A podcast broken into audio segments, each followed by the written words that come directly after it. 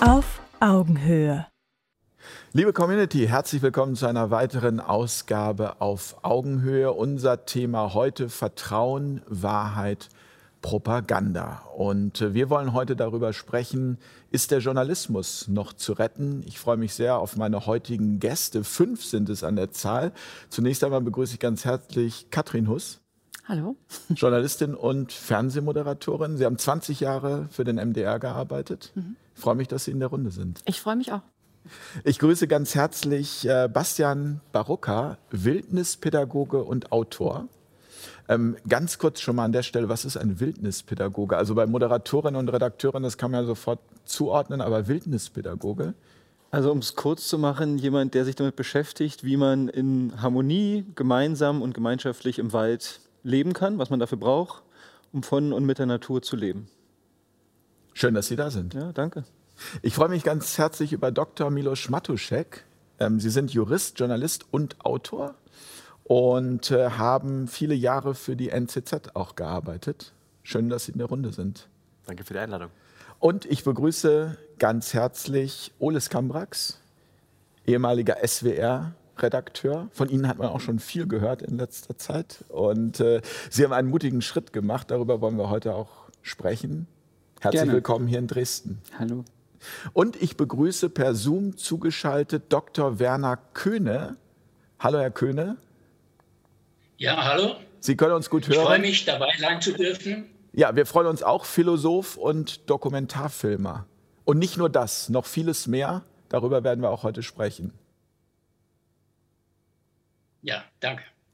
Vertrauen, Wahrheit, Propaganda. Ähm, zunächst einmal würde ich gerne mit diesen Begriffen ein bisschen spielen und fragen, Frau Huss, haben Sie grundsätzlich Vertrauen in Menschen? Grundsätzlich schon. Ich habe auch Vertrauen ins Leben. Also ich, äh, bloß ich, es fällt in dieser Zeit immer schwer, immer schwerer, äh, das Vertrauen irgendwie zu halten. Ne? Also man muss immer viel mehr machen, um wieder in das Vertrauen zu kommen. Also ich gehe zum Beispiel auch, weil er sagt Wildnispädagogik, viel in die Natur, viel im Wald oder im Garten, um mich einfach abzureagieren, damit ich diesen Irrsinn, den ich zurzeit äh, überall sehe, also den alle ja mitkriegen, überhaupt aushalte. Aber Vertrauen in Menschen schon. Also grundsätzlich sind Menschen ja nicht schlecht. Herr Skambrax, Wahrheit, gibt es die überhaupt? Ja, und nein. wir merken gerade, es gibt äh, doch vielleicht verschiedene Wahrheiten oder vielleicht äh, verschiedene Interpretationen dessen, was wir denken, was Wahrheit sein könnte. Also ich bin der Meinung, dass wir uns der Wahrheit immer nur annähern können. Herr Dr. Köhner, als Philosoph, ähm, was sagen Sie zu Propaganda? Schade, ich hätte jetzt gerne was zur Wahrheit noch gesagt, darf ich? Dürfen Sie, ja gut, okay, Sie dürfen, okay, das ist so eine Art Telefonjoker oder der Zoom-Joker heute, ja. das machen wir mit. Ähm, normalerweise wird ja die Wahrheit definiert als ein Sachverhalt und eine Aussage über den Sachverhalt. Und das muss stimmig sein. Äh, ich weiß aber aus der Lektüre der alten Griechen und auch äh, aus der Lektüre von Martin Heidegger, dass es auch einen anderen Wahrheitsbegriff geben kann. Aletheia ist der griechische Begriff und heißt so viel wie Unverborgenheit. Das heißt, die Wahrheit ist nicht ein starres Fixum zwischen dem A und dem B, sondern es ist etwas, was sich zeigt, was sich entwickeln muss auch und entwickeln kann. Also daran könnte ich zunächst mal anschließen. Herr Matuschek, für Sie hatte ich eigentlich auch die Wahrheit reserviert und da bleibe ich jetzt auch bei. Braucht die Wahrheit immer ein schnelles Pferd? Zurzeit ja. Ich würde bei der Wahrheit unterscheiden zwischen Vernunftwahrheiten und Tatsachenwahrheiten. Über Vernunftwahrheiten, da kann man sich nur annähern. Das ist ein Prozess des Austauschs ähm, von Ansichten darüber. Dieser Prozess ist zurzeit massiv gestört. Wir haben aber auch schon eine Störung auf, dem, auf der Seite der Tatsachenwahrheiten, da über Fakten selbst ähm, ja auch nicht wirklich mehr gestritten wird, sondern einfach eine bestimmte Lesart in den Diskurs eingepflanzt wird. Also wir haben eine Krise der Wahrheitsfindung, aber ich glaube, wir haben die große Chance, ähm, diese Krise zu überwinden durch eine Art neuen Journalismus. Darüber werden wir heute sprechen. Ähm, Herr Barocca, noch zu Ihnen. Ähm, Vertrauen. Lehrt die Natur uns Vertrauen? Was sagt der Wildnispädagoge dazu? Ja, ich würde sagen ja. Vor allen Dingen lernt sie auch trauen. Also anderen trauen, sich selber trauen und äh, mit dem mitgehen, was passiert, ohne es kontrollieren zu können, ohne groß manipulieren zu können, ist sicherlich meiner Meinung nach der wichtigste Skill oder die wichtigste Kompetenz, wenn es darum geht, mit dem Leben und die Natur ist Leben, Leben ist Natur, mitzugehen. Ja. Frau, Sie haben 20 Jahre beim äh, Mitteldeutschen Rundfunk ähm, gearbeitet, dort vieles erlebt. Wenn Sie jetzt mal so sehen, der Journalismus, wie er sich in den vergangenen anderthalb Jahren während dieser Krise entwickelt hat, ähm, war das schon abzusehen oder hat Sie das selbst überrascht? Das war schon abzusehen. Das war ja der Grund auch, warum ich gegangen bin vor fünf Jahren. Also zu meiner Zeit, wo ich hellhörig wurde. Also ich muss vielleicht dazu sagen, ich komme ja aus der Unterhaltung und hatte ein Familien-Tagesprogramm-Sendeformat äh, MDR um vier.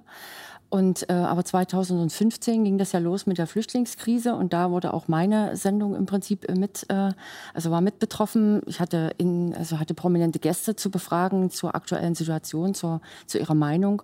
Und wenn die dann nicht so geantwortet haben, wie das der Sendeleitung gepasst hat oder der Redaktionsleitung, dann äh, wurde ich kritisiert und abgemahnt. Und da fing ich eigentlich an, äh, hellhörig zu werden. Äh, was ist denn hier eigentlich los? Und auch wie Nachrichten geschrieben wurden und wie abgewertet wurde, wenn, wenn Menschen auf die Straße gingen oder so. Pegida ist ja grundsätzlich, äh, war immer schlecht und negativ besetzt, äh, Rechtspopulisten und was, was dort so in die, in die Moderation reingeschrieben wurde, das ist mir schon, also das ist mir schon vor Jahren aufgefallen. Bei der NZZ, wie war das da, Herr Matuschek? Also wann haben Sie für sich gemerkt, oha, jetzt äh, betrete ich hier einen Boden, da wird es gefährlich mit dem, was ich tue? Na, ich hatte ja die Sondersituation, dass ich Kolumnist war. Also ich habe keinen Einblick in die redaktionellen Abläufe gehabt äh, in der NZZ und kann deswegen auch nicht genau sagen, wie da die Haltungslinien oder die, ähm, die Kampflinien verlaufen ganz genau. Also ich habe mich quasi unbedarft von außen eingemischt als quasi Quereinsteiger beziehungsweise ähm, ja, so ein bisschen Grenzgänger zwischen Journalismus und Juristerei. Ich war damals auch noch Dozent an der Sorbonne und hatte da eigentlich die komfortable Situation, kann man sagen, des ähm, Kolumnisten und so ein bisschen ähm, Narrenfreiheit. Ne, der Kolumnist hat ja in der Regel eine sehr freie Position, kann auch die Blattlinien ein bisschen, bisschen aufspießen und, und auch dagegen zielen. Und ähm, ich hatte eigentlich lange Zeit viele Freiheiten und hatte auch Redakteure, die das äh, ja, die mich da nicht irgendwie eingebremst haben. Es gab dann irgendwann Themen, wo ich gemerkt habe, okay, da gibt es offenbar auch in der Zeitung ähm, äh, Linien, die man lieber nicht übertritt. Ähm, das habe ich dann gemerkt, zum Beispiel, als ich eine Kolumne über Julian Assange geschrieben hatte, wo ich äh, gesagt hatte, dass die westliche Wertegemeinschaft eigentlich am Ende ist, wenn wir einen Journalisten einsperren, der die Wahrheit gesagt hat über Kriegsverbrechen der USA in Afghanistan und im Irak. Da habe ich dann auf einmal gemerkt, okay, das äh, wird nicht so gern gesehen und ähm, am Ende musste ich halt auch merken, dass das Corona-Thema natürlich ein, ein Problem wurde und ja, ich auch nicht mehr einverstanden war damit, wie die Aufteilung zwischen Mainstream und freien Medien verlaufen ist, dass die einen eigentlich immer Unrecht haben sollten und die anderen immer Recht hatten. Und ähm, daran ist es dann letztendlich dann auch auseinandergegangen an unterschiedlichen Ansichten über die Verwertung einer Kolumne, beziehungsweise wahrscheinlich auch ein bisschen den Inhalt der Kolumne. Hat Sie das überrascht? Sagen wir so, ich wusste natürlich, auf welches Terrain man sich begibt, wenn man bestimmte Argumente bringt, die vielleicht davor eher in alternativen oder freien Medien gelaufen sind. Ähm, ich gehe aber davon aus, es gibt einen Debattenraum und nicht einzelne sektiererische Vereinigungen in diesem Debattenraum. Und wenn man sich auf gemeinsame Standards verständigt, nämlich Faktenlagen wiederzugeben und Argumente darüber ähm, auszutauschen, dann kann man letztendlich alles, alles schreiben. Ne? Und ähm, wo ich dann gemerkt habe, dass es anders ist, äh, ja, war dann, als diese Kolumne von einem, einer freien Plattform KenFM übernommen wurde und das für die NZZ dann das große Problem war. Ich wusste natürlich, wenn ich diese Kolumne einer, einer freien Plattform gebe wie KenFM, die, ich bin da auch nicht naiv, ähm, in vielen Dingen natürlich dia diametral zur NZZ steht, in den Ansichten, dann kann das Probleme geben. Ähm, der Hintergrund war bei mir noch der Besondere, dass ich zur gleichen Zeit zusammen mit Gunnar Kaiser den Appell für freie Debattenräume gestartet hatte, in dem wir uns ganz klar gegen Kontaktschuld aussprechen. Und in dem Moment, als die Anfrage kam für den Podcast, habe ich zugesagt. Da war ja auch einfach, Dieter Nur dabei, oder? Da war auch äh, Dieter Nur dabei, ganz genau. Und als die Anfrage dann kam für den Podcast, konnte ich natürlich schlecht sagen, ja, ich habe dann doch Angst vor bestimmten Plattformen, denn letztendlich ist es immer meine Meinung, die da steht und die sollte unabhängig äh, davon Bestand haben, auf welcher Plattform das gesendet wird. Und ich wollte einfach auch diese seltsame Milchglasscheibe zum Zerbrechen bringen, die ich gespürt habe zwischen Mainstream-Medien und bestimmten freien Medien. Und ja, die Milchglasscheibe ist vielleicht nicht ganz zersprungen, vielleicht hat sie einen kleinen Riss bekommen. Ich bin natürlich dann ja, rausgeflogen, aber ich habe es nicht bereut, den Schritt. Ich stehe dazu und habe mir jetzt ein eigenes Medium aufgebaut und kann jetzt ganz frei das machen, was ich immer schon machen wollte. Herr Köhne, Sie als äh, junger alter Medienhase, Sie haben viel erlebt äh, als Filmemacher, Sie haben auch beim Radio gearbeitet, haben Sie uns im Vorgespräch erzählt. Sie schreiben viel, Sie sind ähm, Autor. Ähm, ab welchem Punkt hat für Sie diese Entwicklung eingesetzt, die wir gerade erleben? Können Sie den benennen? Gibt es da ein Schlüsselerlebnis? Äh, ein Schlüsselerlebnis vielleicht nicht, aber ich kann mich erinnern, dass ich angesichts eines Projektes, was ich für Arte eigentlich durchführen wollte, das, das Projekt war Philosophie. Es sollte eine 15-teilige Serie entstehen und dafür musste ich einen Pilotfilm musste ich liefern. Dieser Pilotfilm äh, hatte das Thema Tod. Also es sollte dann so Themen wie Liebe, Erinnerung, Geschichte und so weiter beinhalten. Und da habe ich gemerkt, dass es nicht nur darauf ankommt, dass man äh, korrekt ist, der Wahrheit entspricht, sondern dass es auch um Formate geht, um Ästhetiken geht. Und das ist eigentlich meine, meine letzte Erfahrung gewesen. Und ich möchte das auch jetzt mal in Zusammenhang bringen, zeitlich. Ich bin ja nun schon etwas angejahrt. Meine letzte meine letzte äh, Überlegung, mich aus diesem Betrieb äh, zu verabschieden, war verbunden mit einer Kampagne des WDR, die also in dem Bereich Bü Bücherrezensionen umgeschaltet hat. Vorher gab es die Möglichkeit, ein Buch zu rezensieren in sechs Minuten und nun sollte es in vier Minuten geschehen. Und das war für mich zum Beispiel ein Punkt zu sagen, das geht einfach nicht. Wenn man in vier Minuten ein Buch besprechen will, dann kommt da nichts als Scheiße raus. Und das ist eben meine Erfahrung gewesen. Und wenn ich dann 40 Jahre zurückgehe, lang ist es her, Anfang der 80er, da habe ich damals im Deutschlandfunk angefangen.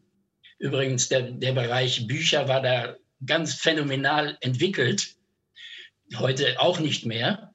Äh, und äh, da habe ich gemerkt, dass auch die Strukturen sich im Laufe der 40 Jahre geändert haben. Damals hatte ich Kontakt mit einem Redakteur, der gleichzeitig ein Schriftsteller war. Das war damals typisch. Und dieser Redakteur hat sich von niemandem reinreden lassen. Ja, Kein, von keiner übergeordneten Distanz. Wenn der sagte, das machen wir, dann machten wir das. Das hat sich heute aber geändert, denn es sind hierarchische Strukturen aufgebaut worden in einem fast kafkaesken Sinne. Nämlich da unten ist der kleine Autor, der Vogelfreie, dann gibt es den Redakteur, aber der Redakteur muss sich verantwortlich zeigen gegenüber dem Überredakteur. Und irgendwann kommt dann so eine Figur wie ein Jurist mit ins Spiel und entscheidet mit über Kultur. Das ist also sozusagen äh, ein kleiner Bericht über die 40 Jahre und die Veränderung. Ich würde sogar sagen, ähm, bei den meisten öffentlich-rechtlichen ist es so, dass die klassischen Redakteure gar nicht mehr existieren das Programm machen hauptsächlich freie Mitarbeiter. Und die können natürlich auch leicht gekündigt werden. Äh, äh, verstehe ich das richtig? Die kann man leichter auch äh, unter Druck setzen oder ich sage jetzt mal das böse Wort manipulieren? So weit würde ich nicht gehen, dass ähm, da Menschen bewusst manipuliert werden, aber ähm, es gibt sicher eine eine gewisse Vorsicht äh, an kritische Dinge ranzugehen oder eben auch nicht ranzugehen, ne? wenn man weiß, okay, das könnte mich meinen Job kosten. Und ich glaube, genau das spüren wir auch gerade hier. Naja, wenn die Redakteure aber alle frei sind, dann äh, ist es so, du hast einen Chef vom Dienst oder einen Redaktionsleiter und der entscheidet ja, was ins Programm kommt oder in die jeweilige Sendung. Und die freien Mitarbeiter bieten Themen an.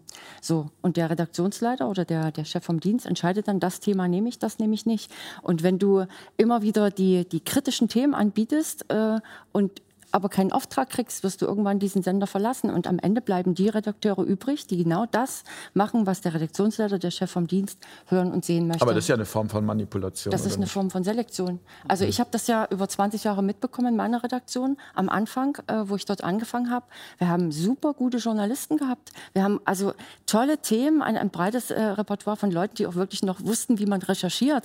Das hat dann immer mehr nachgelassen. Es kamen dann neue Chefs äh, in, in die Redaktion, die brachten ihre, ihre ähm, Leute mit von der Uni, also Studenten, die sie unterrichtet hatten zum Beispiel, weil sie an der Uni auch äh, als Dozent äh, unterwe unterwegs waren. Und ähm, wir haben dann schon gelästert in der Redaktion, wir werden langsam zum Praktikantenfernsehen, weil gar nicht mehr die gestandenen guten Leute da sind, sondern, sondern Leute, die jetzt Programm machen, die ja äh, die es nicht so genau nehmen. Oder vielleicht auch, äh, es gibt auch viele, die sagen, guck mal, ich arbeite jetzt beim Fernsehen, weißt du, so dieser Stolz. Und, und es, es hat sich schon, es, es, ist, es hat sich schon sehr verändert. muss ich Bevor sagen. wir weiter in die Diskussion, Herr Matuschek, einsteigen, würde ich gerne noch mal Herrn Baruka reinholen und grundsätzlich einmal die Frage stellen, vielleicht können Sie der Community mal erklären, warum sitzt ein Wildnispädagoge in einer Medienrunde?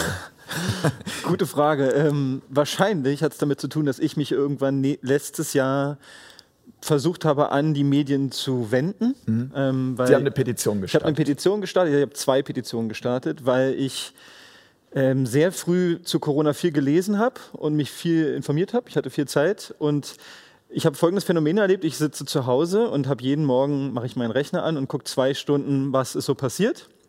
Und da ich gut Englisch spreche, habe ich vor allen Dingen internationale Literatur gelesen und merkte so jeden Morgen oder jeden zweiten Morgen sitzt da irgendein hochrangiger Wissenschaftler vor mir und der erzählt mir was ganz anderes als im ARD oder ZDF oder wo auch immer.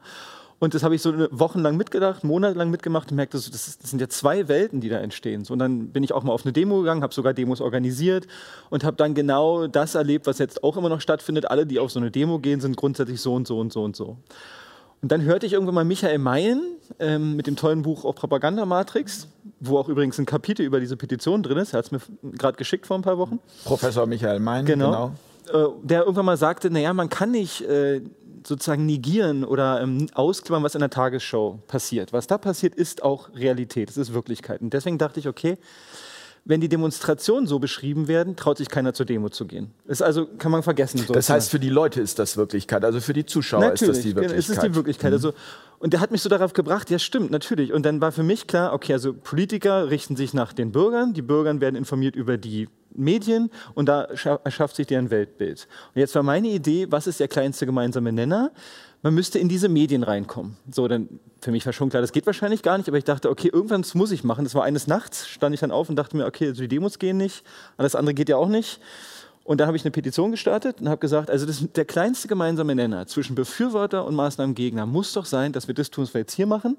Da sitzen drei, die sagen, wir brauchen einen Lockdown, wir brauchen die Impfung und es ist ein gefährlicher Killervirus. Und wir brauchen drei, die sagen, ich sehe es anders, es ist vielleicht so und so und so und so. Und ich dachte, das müsste in einer Gesellschaft, bin ich immer noch der Meinung, das, der allerkleinste gemeinsame Nenner sein, den wir nie verlieren, wo wir sagen, okay, das machen wir immer. Und dann habe ich das gestartet und dann waren es zuerst 60.000 Unterschriften für die erste und dann nochmal 60.000 oder 55.000 für die zweite. Immer mit diesem Aufruf, 20.15 Uhr ARD, zwei Stunden Zeit, drei Leute auf jeder Seite, eine gute Moderation und der Bürger darf zuhören, was die zu sagen haben. Und ich dachte, das, ich hätte auch gedacht, sogar die Befürworter müssten diese Sendung doch haben wollen. Ähm, und habe natürlich angenommen, es wären 500.000 oder 600.000 äh, sozusagen Unterschriften, aber es waren dann halt insgesamt 110.000. Und damit äh, bin ich dann los und wollte den Rundfunkanstalten sagen, Leute, äh, wir bezahlen euch und im, im Vertrag, den wir gemacht haben, im Prinzip, der steht auch drin, dass wir das kriegen. Ausgewogenheit, Meinungsvielfalt, Sachlichkeit. Dachte ich, das haben wir schon bezahlt. Also wann liefert ihr eigentlich? Und äh, genau, also es gab, ich kann es jetzt kurz fassen, aber es gab keine Antwort. So nach dem Motto, wegen dem Infektionsschutzgesetz nehmen wir das gar nicht erst in die Hand. Wir dürfen es doch nicht mehr überreichen. Also da dachte ich so, das ist ja Wahnsinn. Ich habe jetzt hier 60.000 Leute, die wollen diese Sendung. Und jetzt sagt ihr mir, dass ihr die, diesen, diesen Papierstapel, den wollt ihr noch nicht mal in die Hand nehmen, wegen dem Infektionsschutzgesetz. Und da war für mich so, das ist so respektlos, dachte ich, das kann, das kann einfach nicht sein. Und äh, dann haben die sich nochmal gedreht, weil ich habe dann auch gesagt, Leute, macht mal ein bisschen Druck und sagt denen, das, das kann doch nicht wahr sein. Und dann kam es zu einer Übergabe bundesweit, 10, 12 Städte und es kam auch zu einer Videokonferenz mit, mit Redakteuren und äh, relativ hochrangigen Leuten in diesen Rundfunkanstalten. Und was haben die Ihnen erzählt, warum es nicht stattfinden kann? Die haben, also die haben verschiedenste Sachen erzählt. Spannend ist, dass ich das eigentlich gerne live gestreamt hätte, diese Videokonferenz. Ich dachte, das wäre doch der Hammer. Die 60.000 Leute dürfen hören, was jetzt eigentlich sozusagen die Gegenseite sagt. Immer diese Offenheit, diese Transparenz war mein Wunsch. Das wurde abgelehnt. Ähm, und was, was fiel da? Da fiel sowas wie, ähm, ja, äh, diese Themen besprechen wir auch in der Redaktion. Wir, wir kennen diese ähm, fachlichen Schwierigkeiten, aber wir senden sie nicht. So, das ist mein Nebensatz. Und was auch gesagt wurde, das können wir, also einer der wichtigsten Sätze war sicherlich, wir können es den Leuten nicht zumuten, dass da ein Professor X, der für etwas ist, und ein Professor X oder Y, der gegen etwas ist, dass die miteinander diskutieren. Das Moment, den, den Leuten, den Zuschauern den wieder. Zuschauern. Den kann man nicht zumuten, ja. dass die miteinander sprechen. Genau, das geht nicht. Das war ein O-Ton. Äh, ich, ich habe natürlich danach sozusagen veröffentlicht, was da ungefähr passiert ist, weil ich dachte, ich kann ja jetzt nicht nichts sagen dazu. 60.000 Leute warten, wollten diese Sendung. Was soll ich jetzt machen? Nichts sagen? Also habe ich sozusagen Gedächtnisprotokoll, was dann auch auf Ärger stieß, dass ich mir jetzt erlaube, aus dem Palast äh, sozusagen zu, schrei zu schreiben, was da passiert. Aber grundsätzlich war der Tonus erstens, wir ungefähr sortieren vor, wer hier was sagen darf. Wir bestimmen auch, was ist eigentlich der wissenschaftliche Konsens und wer hat den verlassen? Also das ist bestimmt ein Redakteur beim WDR, sagt, na, der Professor, der ist in Rente, der kann nicht mehr im wissenschaftlichen Korridor sein, wo ich mir denke, das brauche ich nicht. Also ich brauche so einen Vorsortierer brauche ich nicht. Und wirklich einfach das i-Tüpfelchen war, es würde den Menschen überfordern, wenn er, wenn er jetzt sich selber eine Meinung bilden müsste, wenn zwei Professoren argumentieren. Und ich habe mir gedacht, das ist eigentlich euer Auftrag. Also, Moment, also, also man, man hält den Zuschauer für dumm also ich weiß nicht, ob dumm, ich glaube nicht in der Lage, aber das sehen wir heute auch total viel. Und ich glaube, es stimmt sogar teilweise, dass Leute nicht mehr in der Lage sind zu sagen, aha, der sagt das, da kann ich zustimmen oder auch nicht, ich bleibe erstmal bei mir und höre mir das an. Und da ist einer, der sagt das. Und dann beschäftige ich mich damit. Ich glaube, dass wir, dass es teilweise auch stimmt, dass Leute einfach sagen, ah, das hat er gesagt, also es stimmt. Also ich finde es gar nicht ungerechtfertigt. Aber ich finde, dann kann ich es ja nicht bedienen, sondern dann müsste ich mich darum kümmern, wie kriegen wir das denn wieder hin, dass wir vorleben, dass wir das trotzdem machen müssen. Also ich kann auch den Zuschauer herausfordern dazu, zu sagen, hey, wir haben hier zwei verschiedene Meinungen. Ähm, und wir bieten Ihnen die an. Was Sie damit machen, ist Ihre Entscheidung. Und also ich will noch einen Satz dazu sagen. Ähm, für mich geht es viel über Corona hinaus. Ähm, für mich ist es so, wenn, wenn wir uns als Gesellschaft angewöhnen und unsere Kinder und unsere Enkel nicht mehr sehen, dass wir in der Lage sind, uns hinzusetzen und nehmen wir mal an, wir beide sind total anderer Meinung, dass ich sagen kann, ich verstehe ihre Meinung, ich verstehe auch, wie sie die haben bilden können und ich möchte, dass sie meine verstehen. Und ich will, dass wir am Tisch sitzen und es trotzdem als Menschen respektieren. Und das ist für mich komplett verloren gegangen oder teilweise oder größtenteils verloren gegangen und war eigentlich mein Anliegen auch mit dieser, mit dieser Petition. Das ist ja auch eine Erfahrung, die wir, ähm, seit wir gestartet sind mit Fair Talk machen, dass wir immer wieder versucht haben, auch äh, Journalisten aus den öffentlich-rechtlichen Anstalten einzuladen und zu sagen, lass uns doch miteinander reden. Also lass uns doch einfach miteinander ins Gespräch gehen. Das hat einfach bis heute ähm, nicht wirklich funktioniert und ähm, überrascht, also ähm, überrascht es Sie auch, Herr Köhne? Äh, mich überrascht es eigentlich weniger. Äh, und zwar deshalb, weil diese Formen von Deformation schon längerfristig angelegt waren. Äh, und zwar nicht nur aufgrund des Verschuldens von einigen wenigen, die sich irgendwo in Davos treffen, sondern allgemeine Prozesse vorher schon stattgefunden haben, die entweder den Menschen überfordern oder ihm die Autonomie rauben.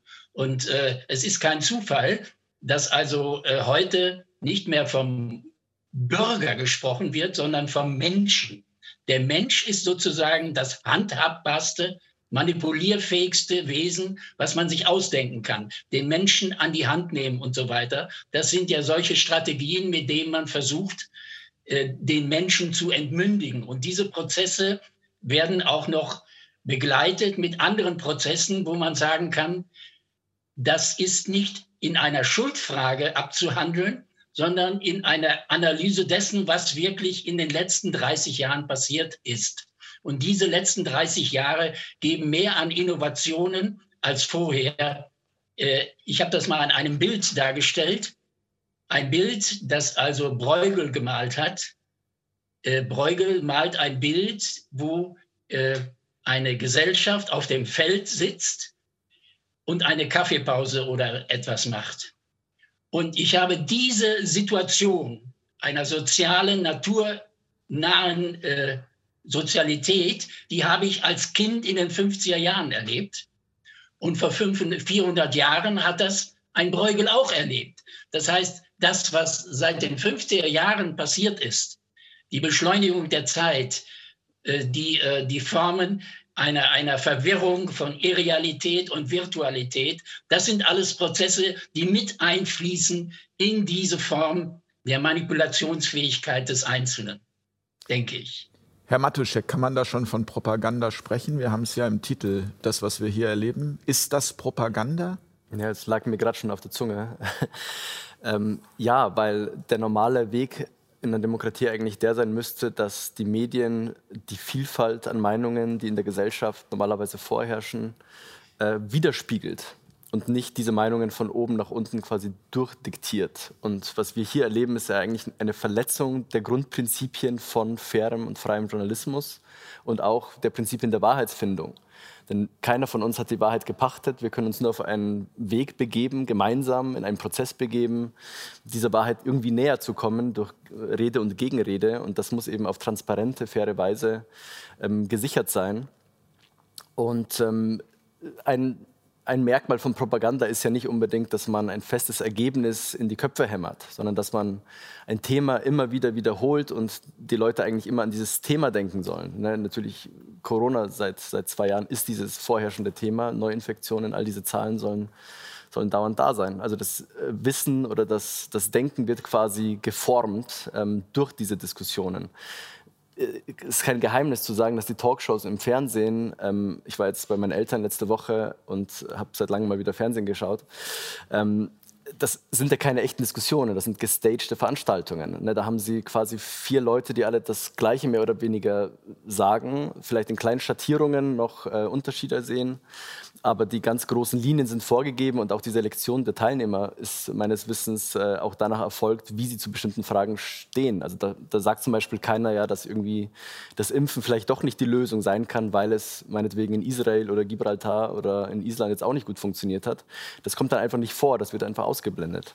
Also wir haben eigentlich eine Situation wie in Kriegszeiten, dass es quasi nur eine richtig, richtige Meinung geben kann, das ist unsere. Der Feind vertritt quasi die, die Gegenmeinung und den muss man bekämpfen. Und das, was Herr Baruka vorhin gesagt hat, ähm, es gibt nicht diese normale Gegnerschaft, die eigentlich etwas Gesundes ist. Ne? Man geht in eine Arena äh, und kämpft quasi mit, mit den echten Argumenten nach fairen Regeln, sondern das ist eine Form des, ähm, des, Vernicht des Vernichtens des, des Gegners. Und ähm, dass diese Diskussionen einfach nicht stattfinden, für mich liegt das auf der Hand. Man hat einfach Angst vor bestimmten Ansichten, die man nicht widerlegen kann. Wer jemanden nicht widerlegen kann, muss ihn mundtot machen, muss ihn außen vor halten und muss ihn so stark etikettieren, dass niemand mit ihm irgendwie auch spricht, dass der quasi als Aussätziger behandelt wird. Und das ist ein, ein dermaßen großer Verrat an den Prinzipien, die wir, die wir hochhalten die auch im Grundgesetz mit garantiert sind. Meinungsfreiheit hat ja auch ähm, einen Zweck. Da geht es nicht nur darum, dass wir uns als, als Menschen schön äußern können über irgendwelche Dinge, sondern da geht es ganz konkret um diesen Prozess der Wahrheitsfindung. Und wenn der gestört ist, sind wir auf einer abschüssigen Bahn. Und die führt gerade, ja, wir sehen, wohin sie führt, in, in eigentlich eine Form von äh, Diskurs, Diskurs, Diskursverengung, Spaltung, ähm, vielleicht auch Gewalt. Also eigentlich in, in, in keinen guten, keinen guten Zweck. Ein, ein ganz, ja? Darf ich einen Satz dazu sagen? Und zwar wegen dem Talkshow-Format. Ähm, das habe ich nicht gesagt. Äh, der der Programmdirektor, ich glaube, der AD-Programmdirektor wurde auf meine Petition hin gefragt, äh, öffentlich bei einer, bei einer Presseveranstaltung, was, es gibt ja diese Petition und was ist jetzt eigentlich mit der? Und da sagte er, nee, also er, das wird nicht stattfinden, weil ähm, das ist nicht das richtige Format, so eine Talkshow zum Thema Corona. dachte ich, wir, wir haben jetzt so viele Talkshows mit Corona gehabt, das ist nicht der Grund.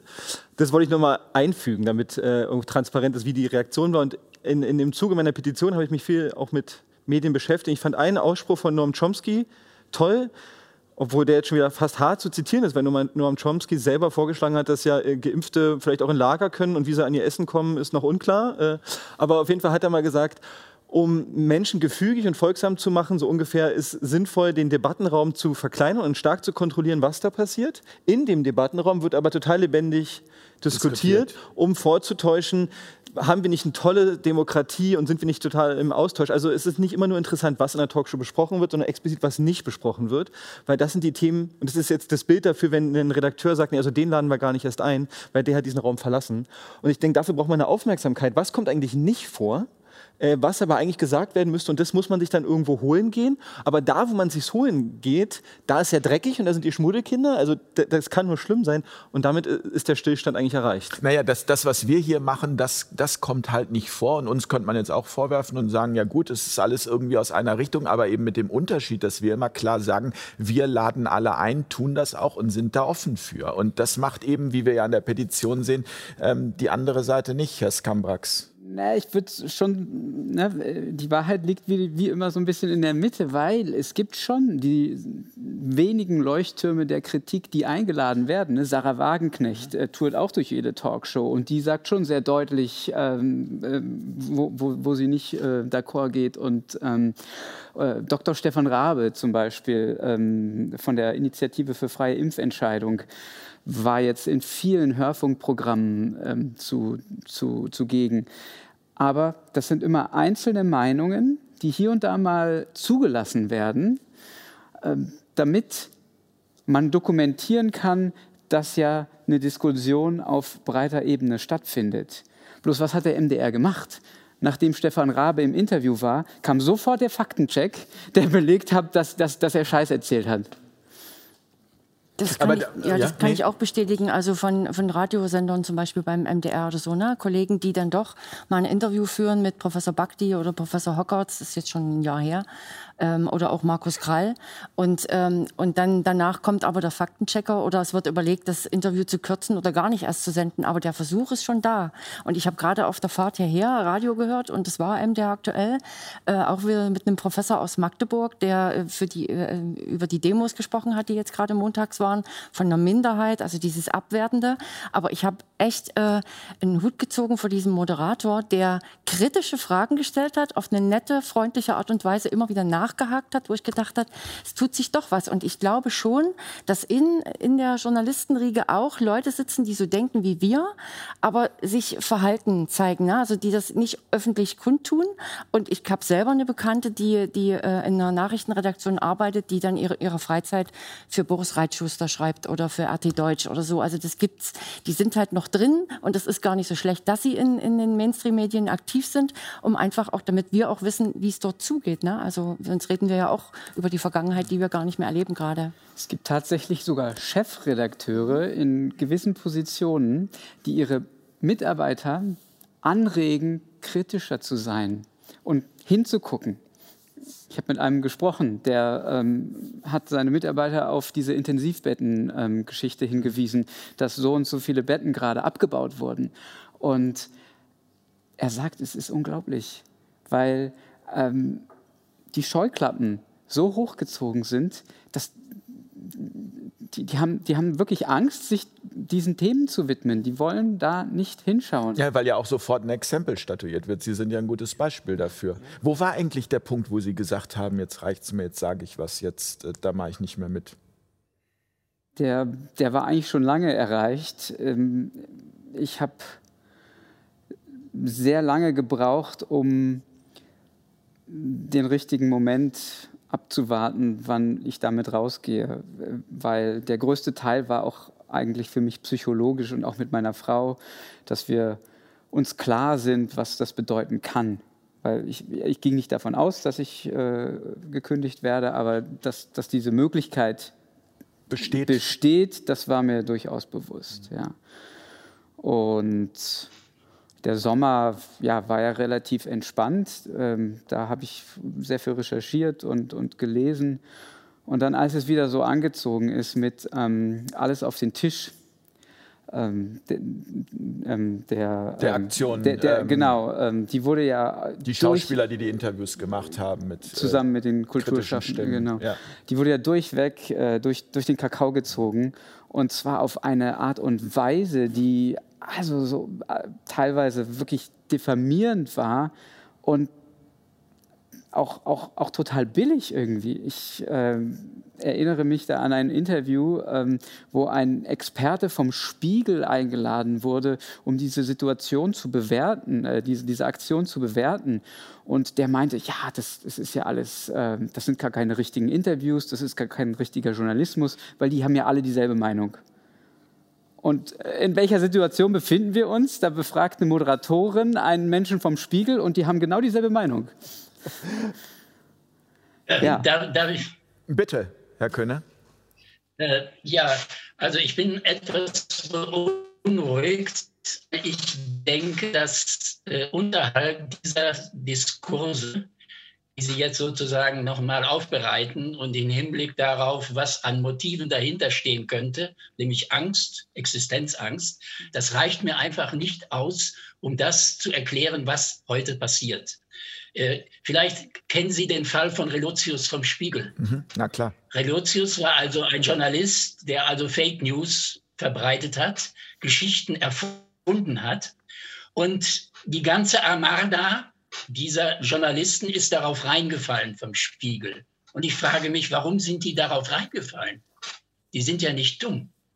Aber da kommt etwas anderes ins Spiel. Sie sind anfällig, anfällig nicht für Wahrheit oder Unwahrheit. Sie sind anfällig für Storytelling. Das heißt, sie möchten Geschichten haben und diese Geschichten weiter er äh, erzählen, die, die Frage der Wahrheit interessiert da gar nicht mehr. Und ich frage mich, was in diesen Menschen vor sich geht. Was geht in Menschen vor, die so leicht sich manipulieren lassen? Und das betrifft nicht nur die, die Allgemeinheit, sondern eben auch diese herausragenden Journalisten. Was ist eigentlich der Grund dafür, dass sie auf so etwas hereinfallen? Und äh, wenn Sie sagen, wenn Sie jetzt diskutieren, was, äh, was möglicherweise passieren kann, dann frage ich, wie sollen wir aus dieser Situation herauskommen? Vielleicht ist die Frage schon etwas früh gestellt, aber ich denke, die kann man gar nicht früh genug stellen. Den, äh, ja, gut, aber Sie werden mit den äh, Möglichkeiten, die Sie jetzt erörtern, werden Sie da nicht rauskommen.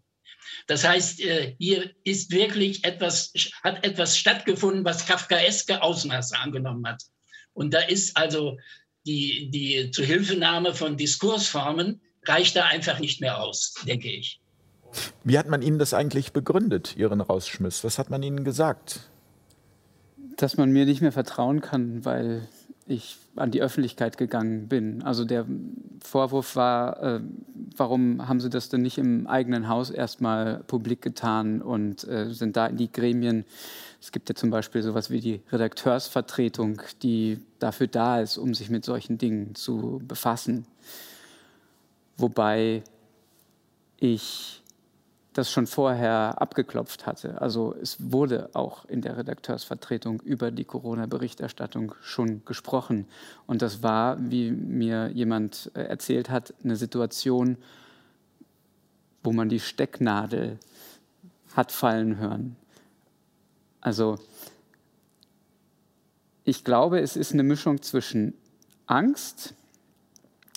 Wovor eigentlich? Angst? Wovor? Wenn wir jetzt Angst sagen, ist immer interessant, wovor eigentlich? Ja, ja, also ja, äh, klar, Job, Jobverlust ist, ist auf jeden Fall ähm, ganz wichtig, aber auch eine Angst, ähm, sich überhaupt auf was anderes einzulassen. Plötzlich alleine dazustehen ja, vielleicht? Ja, ja, ja. Also das habe ich ja gemerkt. Ich habe mich immer weiter äh, äh vorangetastet. Übrigens, die, die Petition damals, ich habe mich zu dem Zeitpunkt nicht getraut, die zu zeichnen, obwohl ich total dahinter stand. Und ja, verdammt nochmal, ja, wo, wo, wo sind wir da? Ähm, Weil Sie dachten, wenn Ihr Name da drin steht, ja, könnte schon das Konsequenzen das, haben. Ja, das, das könnte schon ein Kündigungsgrund oder zumindest eine Abmahnung oder irgend, also habe ich ne, keine Ahnung, ob es dazu gekommen wäre, aber äh, da hat es hier gepocht, ja.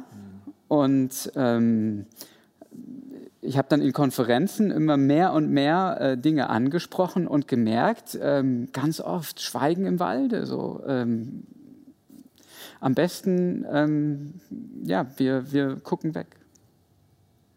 Herr Matuschek, ähm, die Frage an Sie, haben Sie Kontakte nach wie vor zu ehemaligen Kolleginnen und Kollegen? NZZ und anderen Medien. Können Sie einschätzen, wie da im Moment die Stimmung ist, wie sich das entwickelt? Also haben Sie das Gefühl, dass die schon, weil, weil auch ja Menschen wie Sie oder auch Herr Skambrax oder Frau Huss oder ähm, Herr Barucka sind ja auch Vorbilder. Einer muss ja anfangen und wenn einer anfängt, gibt es ja dann plötzlich auch andere, die sagen, so jetzt mache ich auch mit. Passiert da gerade viel oder sind wir hier in so einer Blase, wo man sagen kann, wir sind eh verloren? Der Journalismus ist nicht mehr zu retten. Ja, vielleicht ist diese, diese Art von Journalismus wirklich nicht zu retten. Aber unabhängig davon, ich habe natürlich keinen Überblick äh, über die Köpfe ähm, von vielen Journalisten. Aber ich merke natürlich auch an manchen Reaktionen, dass viele jetzt anfangen, ein bisschen kritischer zu werden. Ähm, insgesamt ist die Lage im Journalismus ja nicht gerade rosig. Die Leute sind insgesamt frustriert. Sie sehen auch, dass bestimmte Prozesse innerhalb der Unternehmen nicht wirklich gut verlaufen. Ähm, vielleicht haben sie auch Angst vor den, vor den freien Medien, die ihnen so ein bisschen den Rang ablaufen in vielen Themen und äh, ein neues Publikum generieren. Das ist ja eigentlich der größte Affront, den wir quasi im Journalismus äh, erleben, aus Sicht dieses klassischen ähm, alten Journalismus dass die Amtskirche merkt, sozusagen, da ist jetzt auf einmal ähm, der Protestantismus ausgebrochen und die müssen natürlich bekämpft werden als, als Sekten und als, als Heretiker. Ähm, also ich denke schon, dass, dass sich was bewegt, aber bei vielen noch die Angst vorherrscht, vor dem Schritt einfach rauszugehen und zu sagen, okay, ich lasse jetzt mal diesen alten Journalismus hinter mir, vielleicht auch die eigene Person, das eigene Ego hinter mir. Das bedeutet ja immer auch, wenn man ähm, sich dann outet, dass man so ein bisschen in den, in den Tod hineingeht, in den gesellschaftlichen Tod vielleicht auch den Ego-Tod. In die Isolation In die Isolation. Es ist ja eigentlich ein systemisches Problem, dass die Auswahl im Journalismus, wir hatten vorher das, ähm, das Wort Selektion gehabt und die Frage der Manipulation. Es ist ja selten eine offene Manipulation. Oder so wie man das vielleicht manchmal auch bei freien Medien versteht, die denken dann, ja, da sagt der Chefredakteur genau dem Journalisten, was er zu schreiben hat. Das passiert ja eigentlich eher nicht. Sondern die Leute sind ja schon danach ausgesucht, mehr oder weniger, wie sie zum Unternehmen passen. Ja, und das ist auch die Schere im Kopf, oder? Es ist dann die Schere im Kopf, dass man ähm, eigentlich, vor allem als Freier natürlich, ähm, man hat ein Gespür dafür, was kommt an, was kommt nicht an. Da muss man gar nicht den Artikel schon fertig haben, sondern man sieht in Konferenzen, vielleicht man bringt irgendeinen Vorschlag und dann heißt schon, ah, na, hatten wir schon oder na, passt nicht rein oder so. Da lernt man natürlich dazu. Und dann bringt man natürlich auch eher Sachen hervor, die, die ankommen werden. Ne? Also insofern passiert diese, diese Manipulation unterschwellig und man will ja dann auch etwas erreichen als Freier und vielleicht einen festen Job haben. Das ist ja so irgendwie das Ziel von ganz vielen. Insofern läuft das ja sehr beamtenmäßig ab im Journalismus. Das ist das, was ich dem klassischen Journalismus auch vorwerfe, dass er einfach beamtenmäßig organisiert ist, hierarchisch organisiert ist, befehlsstrukturmäßig organisiert ist und deswegen eigentlich eine Verlangweiligung im Prozess schon drin hat.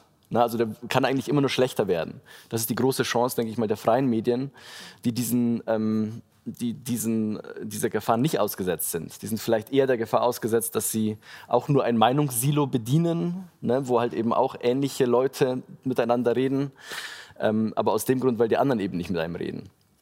Aber eigentlich müssen wir diese Situation überwinden. Das ist ja eigentlich das Ziel. Es kann nicht sein, dass es weiterhin den Mainstream gibt, der unabhängig von den Freien ist, sondern wir müssen den Debattenraum ja öffnen. Wir müssen diese Gräben überwinden und diese, diese, diese Schneisen einschneiden. Insofern. Darf ich eine kurze Zwischen. Äh, Entschuldigung. Bitte. Darf ich eine kurze Zwischenfrage stellen?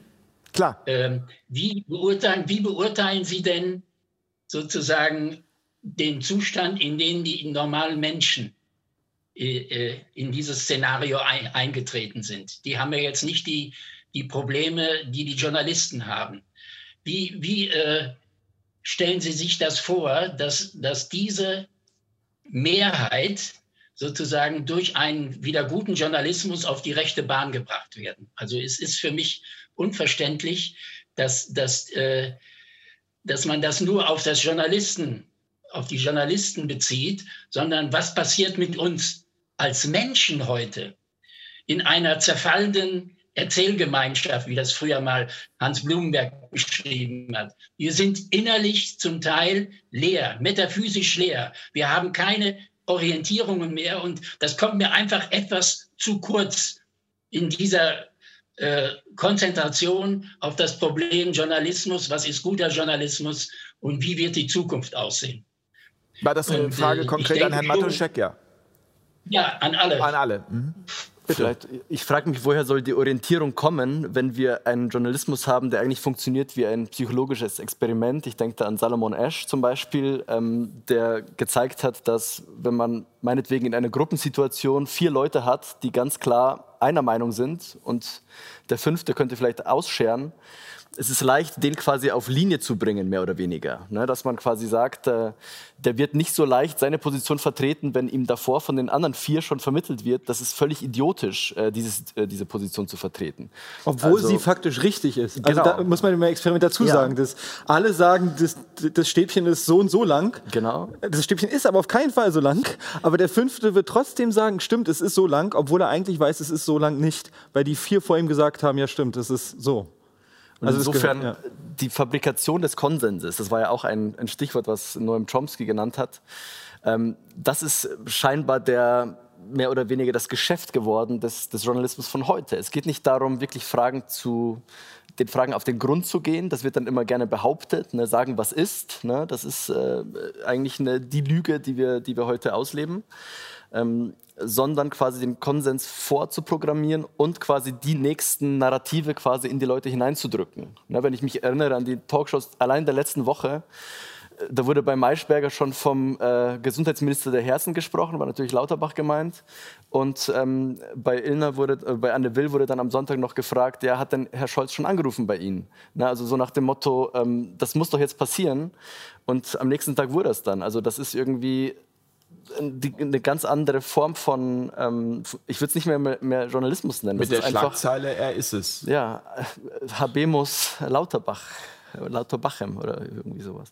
Also das ist ähm, dieses diesen Journalismus, glaube ich, ähm, müssen wir vom Kopf auf die Füße stellen. Aber ich, ich sage mal, das ist ein gesellschaftliches Problem auch der, der Auswahl von Leuten nach bestimmten Haltungen.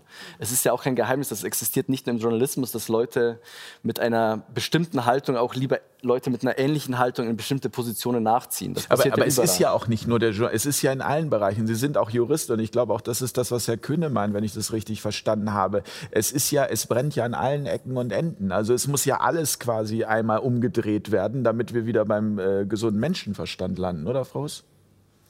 Ja, ich hatte Oder wage ich mich dazu weit aus? Ich habe jetzt gerade doch dem Gedanken etwas nachgehangen, wie ich, ich überlege immer, wie, wie ich damals angefangen habe, Journalismus zu studieren und, und wie ich Journalist geworden bin. Na, ich bin jemand, ich bin sehr viel als Reporter unterwegs und ich berichte das, was ich sehe, von Menschen, mit denen ich zu tun habe. Meistens bin ich auch mittendrin. Ich war zum Beispiel beim New York City Marathon und bin den mitgelaufen und habe dort eine Reportage gemacht über das Laufen als Läufer. Und äh, was ich heute sehe, sind oft Journalisten, die kann man in die Kategorie die, die, die neuen Seher. Ne? Das sind alles irgendwie Menschen, die wissen schon unsere Zukunft, die, die, die erzählen uns Dinge, die sind, also was ich eigentlich sagen wollte, ich habe das berichtet, was ich erlebt habe, was ist oder was war.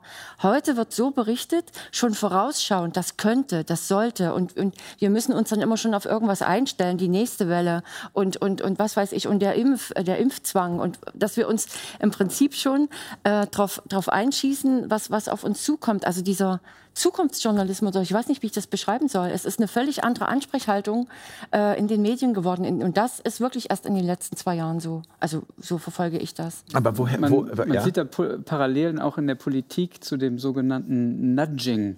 Mhm. Ja, das, das, weil wir vorhin Stichwort. Ähm, Nudging Propa muss man vielleicht mal kurz Propaganda, erklären. Das ja. ist sozusagen die, die Erziehung äh, von oben von oben, aber äh, äh, sanft und äh, sexy, wenn man, wenn man das so ausdrücken kann. Also, ähm, äh, dass, dass, dass es nicht wehtut und ähm, dass Menschen freiwillig Dinge tun, ähm, die sie vielleicht sonst gar nicht getan hätten. Aber ähm, man, man hat sie dann so eben geschmeidig da rangeführt und dann denkt man auch eben das Richtige zu tun. Und das sehen wir auch im Journalismus, weil früher, als ich angefangen habe, das ist jetzt auch noch nicht so lange her, ähm, da war Haltungsjournalismus noch nicht so angesagt. Also da ging es tatsächlich darum, ähm, report the facts. So, und ähm, dieser Haltungsjournalismus, der kommt ganz stark aus dem angelsächsischen Raum. Ja, dass, äh, dass es darum geht, irgendwie eine, eine Position zu feiern und ähm, wenn man, wenn man schaut, wie, wie da Medien, also in den USA aufgestellt sind, das, das ist ja noch viel krasser als bei uns. Also ähm, ähm, da denke ich, sind wir einfach einen Schritt zu weit in diese Richtung gegangen und ähm, täten gut daran, uns auf die klassischen journalistischen Tugenden einfach zu berufen. Und klar, Jeder Journalist hat irgendwo eine Prägung und es gibt keine Objektivität. Aber dass wir unsere eigene Sichtweise, soweit es geht, da rauslassen, äh, wenn wir berichten, das ist, glaube ich, äh, also das kann und sollte jeder erstmal unterschreiben. Und alles andere ist Kommentar. Aber mittlerweile haben wir nur noch Kommentare. Ich möchte noch mal auf diesen Aspekt von eben zu sprechen kommen, auch wenn ich jetzt ein bisschen zurückdrehe, weil ich das so wichtig finde. Wenn man mutig ist und wenn man seine Meinung sagt, ähm, wie geht es Ihnen heute damit? Also haben Sie, also heulen Sie in die Betten nachts und sagen, oh Gott, hätte ich das mal bloß alles nicht gemacht? Oder, oder, oder fühlen Sie sich besser als vorher? Ja, äh, ähnlich wie. Mit den äh, Konsequenzen. Wie Milos Matuszek das vorhin gesagt hat, ich, ich, ich fühle mich befreit. Ich fühle mich. Also es war wirklich wie so eine Sauerstoffblase, endlich äh, das sagen zu können, was ich denke, weil ich seit anderthalb Jahren einen moralischen Spagat gegangen bin, der mm, auch gesundheitlich an meine Grenzen äh, mich gebracht hat. Ja? Und einfach diese Freiheit zurückzugewinnen, war es wert. Auch wenn ich jetzt kein fettes Gehalt mehr habe und ähm, erst mal schauen muss, wo ich bleibe. Aber ähm, auf der anderen Seite ähm, ist es jetzt genau das, was, was, was ich mir wünsche. Also ich komme der Berufung Journalist jetzt gerade viel näher als äh, in meiner vorigen Position, wobei ich sagen muss, ich, ich bin äh, seit anderthalb Jahren beim SWR eh schon auf einer ähm, Stelle gewesen, die äh, nicht mehr im Aktuellen angegliedert war und habe die auch bewusst gewählt weil ich damals im WDR, äh, als ich im WDR, äh, ich habe ganz viel Frühsendung gemacht, also klassische Morning Show und ähm, wie Herr Kühne gesagt hat, ne, wir, hatten, wir haben gestartet mit einem, wir hatten Narrenfreiheit. Ja? Äh, äh, es, es, war eigentlich egal, ob wir jetzt ein Interview von drei Minuten, von vier Minuten, von sieben Minuten, Hauptsache es trägt. Wenn es gut ist, dann machen wir das. So habe ich angefangen. Ähm, und dann waren wir plötzlich bei, bei, bei drei, dann bei zweieinhalb, dann bei 1,30. So, okay was, was kann ich in einer Minute 30 transportieren? Ich war da an dem Punkt, wo ich, wo ich mich mit dem eigenen Programm nicht mehr identifizieren konnte und wo ich dachte, okay, ich, ich bin hier nicht mehr richtig, ich muss mir was anderes suchen. Und fühlte mich da sehr wohl bei SWR 2, weil die machen tatsächlich gutes Programm und die haben auch noch Zeit für lange Beiträge. Bloß, äh, ja, in dieser Corona-Frage, da war es dann etwas schwierig. Wie war das bei Ihnen, Frau Huss? 20 äh, Jahre MDR, das prägt ja sicherlich und da geht es einem ja auch gut. Ne? Also da hat man Anerkennung, da verdient man gutes Geld, gehe ich jetzt einfach mal davon aus. Und, äh, also ich hatte schon meinen Traumjob. Ne? Ich hatte eine Sendung, zwei Stunden live und das von Montag bis Freitag und ähm, das war eigentlich alles, was, was ein Journalist gerne macht. Ich hatte sowohl Nachrichten als auch Talkrunden mit, mit Prominenten, ähm, Service, Experten. Äh, also ich konnte mich wirklich ausleben und in den Wochen, wo ich nicht auf Sendung war, war ich als Reporter und unterwegs. Also ich hatte schon einen Traumjob. Aber ich habe auch gemerkt, es, es hat sich total gewandelt in den 20 Jahren. Am Anfang war auch unser, unser Team extrem flexibel und wir haben viel ausprobiert und es wurde immer weniger, es wurde immer mehr eingedampft, es musste ja immer mehr gespart werden und was total nervig ist, es wird nur noch wiederholt. Also es sind Sendungen jetzt gerade im MDR um 11, um 2, um 4 und dann noch brisant und man sieht immer die gleichen Beiträge und immer das gleiche Thema und jetzt zu Corona ja sowieso. Also es ist, äh, es ist nicht mehr diese Vielfalt da und auch gar nicht mehr gewollt, aber es ist auch so, dass die Redakteure immer mehr machen müssen in einer sehr sehr kurzen Zeit. Also da, wo man früher für einen ganzen Beitrag vielleicht einen ganzen Schnitttag hatte, acht Stunden Schnitt, durfte man dann nur noch eine halbe Schicht haben für einen ganzen Beitrag und vielleicht noch zwei Beiträge schneiden. Also die Redakteure sind auch schwer unter Druck denke ich mal. Und das ist jetzt wahrscheinlich, jetzt sehen wir es in der Corona-Krise, da wird halt nicht mehr so genau nachgeguckt oder nachrecherchiert oder eben vielleicht noch eine andere Meinung eingeholt oder so. Ich glaube, da sitzt auch der Hase im Pfeffer, wie man so aber, aber, sagt. Aber äh, ging es Ihnen damals besser oder auch heute? Ähm, ich hatte eine sehr schöne Zeit beim Fernsehen, aber es wurde aber die letzten Jahre wurde es halt immer, das lag aber an den Chefs, die ich hatte. Also ich hatte ja auch das Mobbing-Problem bei mir in der Redaktion. Das kam dann, als ich keine Frauen mehr als Chefs hatte, sondern Männer, wurde es für mich dann sehr schwierig, die letzten Jahre. Das kam, kam noch dazu. Also die letzten Jahre waren für mich nicht mehr schön. Ich habe ich hab abends schon ins, ins Kissen geheult oder Freunde angerufen, weil ich nicht mehr wusste, wie ich mich morgens noch motivieren soll. Und dann mit der Entscheidung, ich gehe oder ich komme, ich verlängere einfach meinen Vertrag nicht mehr, wo ja alle umgefallen sind beim MDR, ähm, war ich nicht unbedingt befreit, aber es, es war interessant, wie viele Menschen und, und Kollegen sich bei mir gemeldet haben und mir geschrieben haben. Also ich habe irgendwie 2000 E-Mails bekommen auf, auf einem Facebook-Post damals, die geschrieben haben, wir würden auch so gerne gehen, wir würden auch so gerne aufhören. Du hast das toll gemacht, du bist unsere Jeanne d'Arc. Wo ich dachte, ich, ich habe mich gar nicht so gefühlt. Ich habe gedacht, wenn ich meinen Job hinschmeiße, werden alle sagen, oh ja, jetzt hier Burnout oder sowas. Nee, die haben mich dann richtig als Heldin gefeiert. Und nochmal einen Schritt weiter war ja, als ich dann das Buch rausgebracht habe, zwei Jahre später, die traut sich was, was dann jetzt letztes Jahr noch der Kopfverlag veröffentlicht hat, was da dann für Reaktionen kam. Ne? Das war ein Dreivierteljahr im MDR ein Riesenthema, zum, auch unter den Kollegen zum Thema Wertschätzung. Also weil das fehlt in den Redaktionen, das fehlt auch in ganz vielen Unternehmen. Wertschätzung, dass Menschen was machen und von ihren Chefs auch mal gelobt werden. Also ja, also so als, als Resümee, mir geht's gut jetzt und ich habe ja äh, neu, ein neues Zuhause gefunden, medial, bei, dem, bei, bei Nuoviso, was jetzt Nuovlix heißt. Und dort mache ich ja auch Talksendungen und äh, habe da auch Ideen mehr zu machen. Aber ich brauchte jetzt auch wirklich eine, eine, etwas längere Pause, weil ich, weil ich das Gefühl hatte, ich möchte dieses Fernsehen nicht mehr sehen. Ich habe meinen Fernseher auch irgendwo auf dem Schrank liegen, der ist seit fünf Jahren nicht mehr angewiesen. Ähm, weil manchmal Weihnachten kommen ja doch schöne Filme. Aber grundsätzlich gucke ich nicht mehr. Ich, ich habe mich jetzt mehr auf diese äh, Alternativmedien äh, konzentriert und bin fasziniert, was es alles für, für Sendungen gibt. Ich klebe jetzt mehr am Handy. Das ist auch nicht gerade gut. Ne? Und, und gucke mir viel, viele Sendungen an, Dokumentationen, Podcasts und Vorträge und, und eben solche Sendungen, wie du sie machst oder wie viele andere. Es gibt so viel davon und das ist so klasse. Und es gibt ja auch nicht nur diese politischen Talkrunden, wie wir sie jetzt machen. Es gibt zum Beispiel bei unserem Sender auch Musikshows, die gemacht werden. Ne? Also eine, eine, Konkurrenz zum Eurovision Song Contest, wo mal Künstler äh, gesehen werden, die man sonst im Mainstream nicht sieht. Also ich musste jetzt vor zwei Wochen das Festival der 100.000 Lichter, das Adventsfest mit Florian Silbereisen gucken, mit meiner Mutter zusammen gruselig. Und immer die gleichen, immer die gleichen Künstler. Und da mal eine Plattform zu finden in den Alternativmedien, finde ich klasse. Und das wird noch mehr. Also ich habe das Gefühl, wir, das, das äh, öffentlich-rechtliche Fernsehen schafft sich ohnehin selber ab. Herr Köhne, haben Sie Ihren Fernseher auch schon rausgeschmissen und wenn ja, wann? Äh, nein, habe ihn nicht rausgeschmissen, weil zum Teil meine Frau noch sieht und die Nachrichten mitbekommen möchte. Sie ist als Altenpflegerin tätig und muss dann äh, neueste Informationen entgegennehmen. Die werden ja jetzt auch bald dazu gezwungen, äh, geimpft zu werden. Und äh, ja, ich versuche immer dann den Raum zu verlassen, wenn äh, Slomka und äh, Kleber äh, die Screen erreichen. Aber, aber sagen Sie mal, was macht das, was macht das mit Ihnen? Äh, das Fernsehen oder? Nein, also wenn Sie sagen, Sie müssen den. Raum verlassen, äh, die ganze Situation können wir auch noch gerne drüber reden, aber weil Sie es ja, gerade es ist unerträglich, weil, weil ich mich wie in einer Geschichte von Kafka vor, äh, vorkomme. Äh, es ist eben, vielleicht bin ich da auch ein bisschen jetzt falsch hier in der Runde.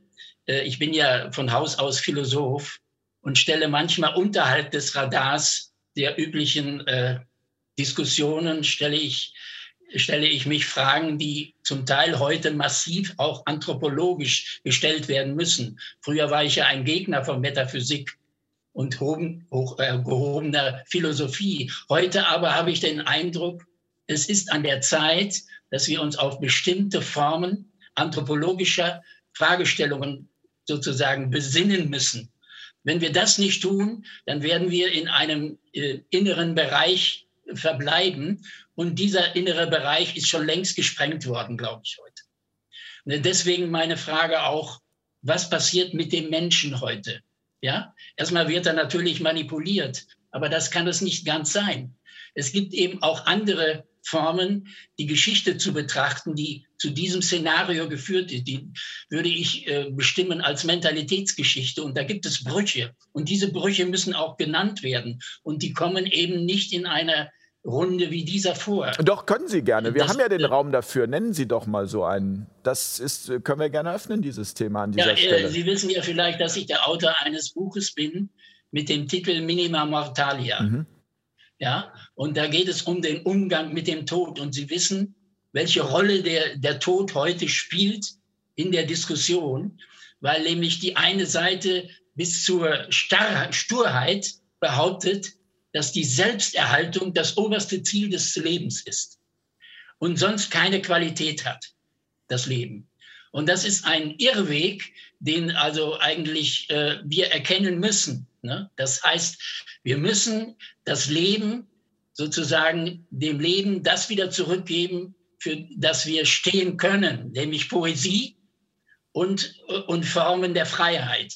Und äh, das, was Sie machen, ist eben eine Runde, eine Runde von Journalisten, die also äh, Fragen stellt, wie ist es dazu gekommen im, im Bereich unseres Metiers und was wird daraus kommen? Und das ist für mich einfach zu wenig. Hm. Denn wie gesagt, ich glaube wirklich, dass wir an einem Zeitpunkt angelangt sind, den es historisch vorher noch nie so gegeben hat. Das denke ich schon. Herr Barucka, Sie, Sie nicken zustimmend. Ja, ich finde es ich find's ein großes Feld. Also ich habe schon die erste Frage, wollte ich darauf antworten und dachte mir, ja, das ist wahrscheinlich eine andere Sendung, weil natürlich stellt sich die Frage, wir können jetzt kritisieren und wir formulieren, was wir nicht gut finden und das finde ich auch richtig. Und es gibt natürlich auch die andere Seite, wenn, nehmen wir mal an, es passiert ein Journalismus, der nicht stimmig ist oder vielleicht gar nicht mehr dem entspricht, was es mal war, dann gibt es ja immer noch den Konsumenten des Journalismus. Also es gibt ja Leute, die das konsumieren, die das hören, die ja eigentlich in der Lage sind, je nachdem, zu bewerten, was da vor ihnen liegt. Ja? Äh, Und da- das ist für mich die andere Seite. Ja? Das ist für mich so, aber das, da gehen wir in Bildung rein, da gehen wir in menschliche Entwicklung rein, da gehen wir in, äh, wie, was lernen wir denn, bis wir erwachsen sind? Ja, aber vielleicht erfordert es das auch da, den, den Fokus grundsätzlich zu erweitern. Also man kann ja trotzdem auch, sage ich mal, von dem Thema Journalismus ausgehen, kommen und äh, dann einfach breiter schauen, weil also natürlich das Thema Leben, Tod, Angst vor dem Tod, das sind ja alles Aspekte, die damit reinspielen in unserer Gesellschaft, die ja überhaupt auch nur an diesem Punkt ist, weil wir eben so eine Angst äh, vor dem Tod haben. Ich meine, Sie haben sich mit, mit indigenen Lebensweisen äh, stark beschäftigt und in anderen Kulturen gibt es da ja auch ganz andere Ansichten. Vielleicht passt das von daher nochmal sehr gut, äh, dass Sie dazu was sagen. Ja, ich finde, also es sind so viele spannende Themen, die jetzt aufploppen, ne? der, der Tod. Und ich fand aber, deswegen habe ich bei der Angst nachgefragt. Ne? Oft ist das Thema Angst. Und dann denke ich mir aus meinem Background, also Menschen, der Mensch ist als Jäger und Sammler groß geworden, er hat immer in einer Gruppe gelebt.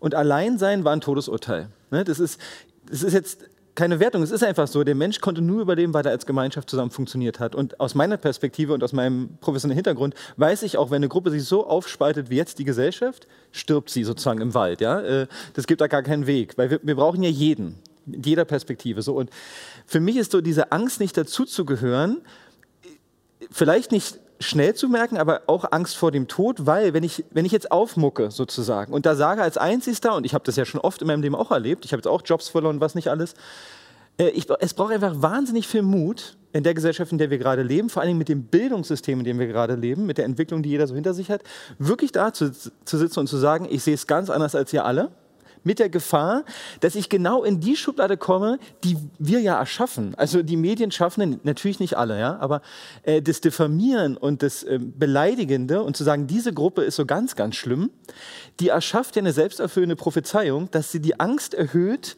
etwas zu sagen, was damit zu tun haben könnte. Also das ist ja, die machen es sich ja selber dann schwierig, ne? indem ich sage, die sind ganz schlimm, dann weiß ich doch schon, dass die Schere, oh Gott, wenn ich, wenn ich sage, äh, Infektionszahlen oder positiver PCR-Test, dann bin ich ja schon da drüben. So, und, und diese Angst, nicht dazu zu gehören, die ist sehr subtil, vielleicht kann man die auch gar nicht benennen, vielleicht trauen sich mal, wissen es manche gar nicht, ich weiß es nicht, aber ich glaube, dass die ein ganz wichtiger Teil unserer Debatte ist. Ähm, Traue ich mich, was zu sagen, wo ich meistens richtigerweise vorausahne, dass ich aus einer Gruppe fliege. Das kann jetzt dem Virologen so gehen, dem Epidemiologen so gehen, dem Journalisten so gehen, das ist völlig egal. Dem Juristen allen. Genau, äh, und wir sind alle davon abhängig, weil wir diese Gruppe brauchen. Wir brauchen alle Gemeinschaft. Das ist völlig okay, wir brauchen auch Anerkennung. Und es wäre halt ein Raum schön, aber das ist eine jahrzehntelange Arbeit, die ansteht, äh, wo klar ist, ich kann das sagen, ich fliege aber nicht aus der Gruppe.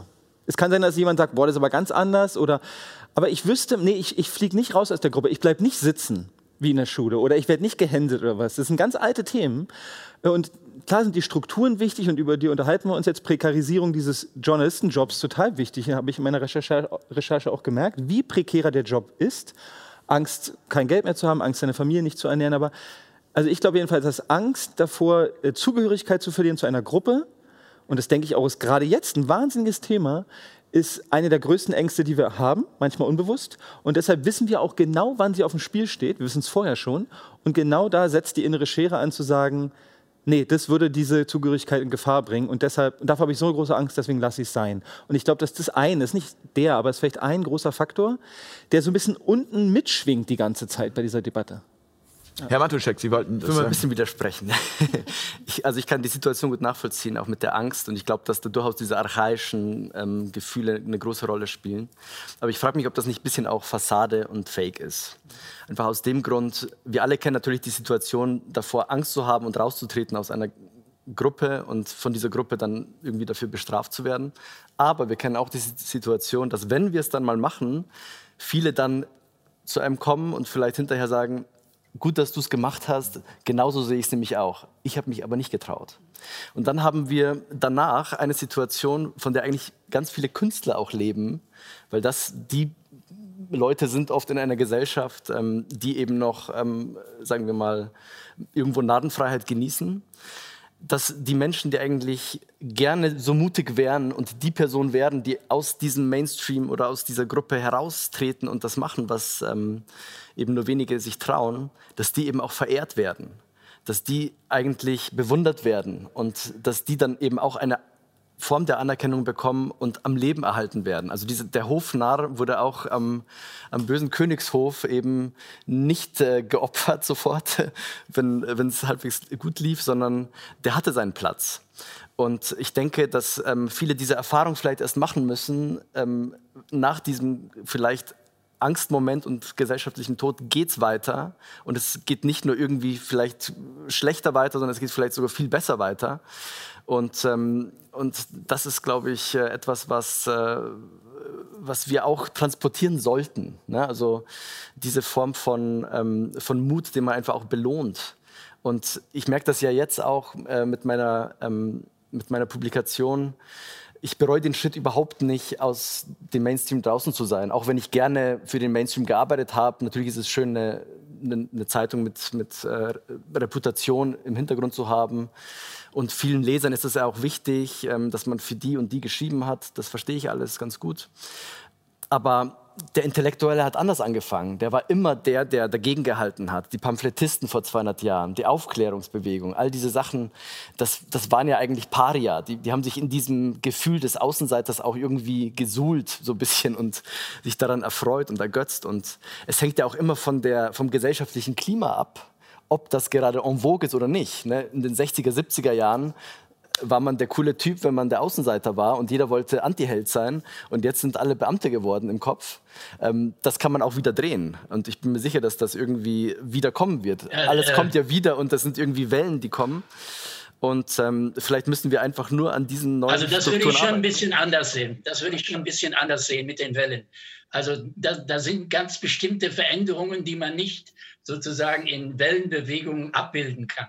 Also das, was in den letzten 30 Jahren passiert ist, das muss sozusagen phänomenologisch noch wirklich untersucht werden. Wie ist es dazu gekommen, dass Intellektuelle etwa in den 70er Jahren äh, in ein Milieu hinübergewechselt sind, die sie zu Lügnern ihrer eigenen früheren Ideale gemacht haben? Das ist zum Beispiel so ein Knackpunkt. Und ich sehe diese Leute heute als Grüne heute auf der anderen Seite. Ne? Und es gibt andere Entwicklungen. Günther Anders spricht von der Antiquiertheit des Menschen im technischen Zeitalter. Und wir können die Beschleunigung der Zeit, die in Gewalt endet, all diese Prozesse, wenn man die zusammennimmt, dann kommt dabei ein ganz anderer Mensch raus. Und das ist eben nicht abgebildet in der Diskussion, wie wir sie heute führen. Wir müssen äh, sozusagen unterhalb des Radars der üblichen äh, Begriffsbildung müssen wir forschen. Was ist eigentlich passiert? Was ist damals passiert? Und äh, ich gehe sogar so weit zu sagen, was ist geschichtsphilosophisch, kulturgeschichtlich äh, seit dem 15. Jahrhundert passiert.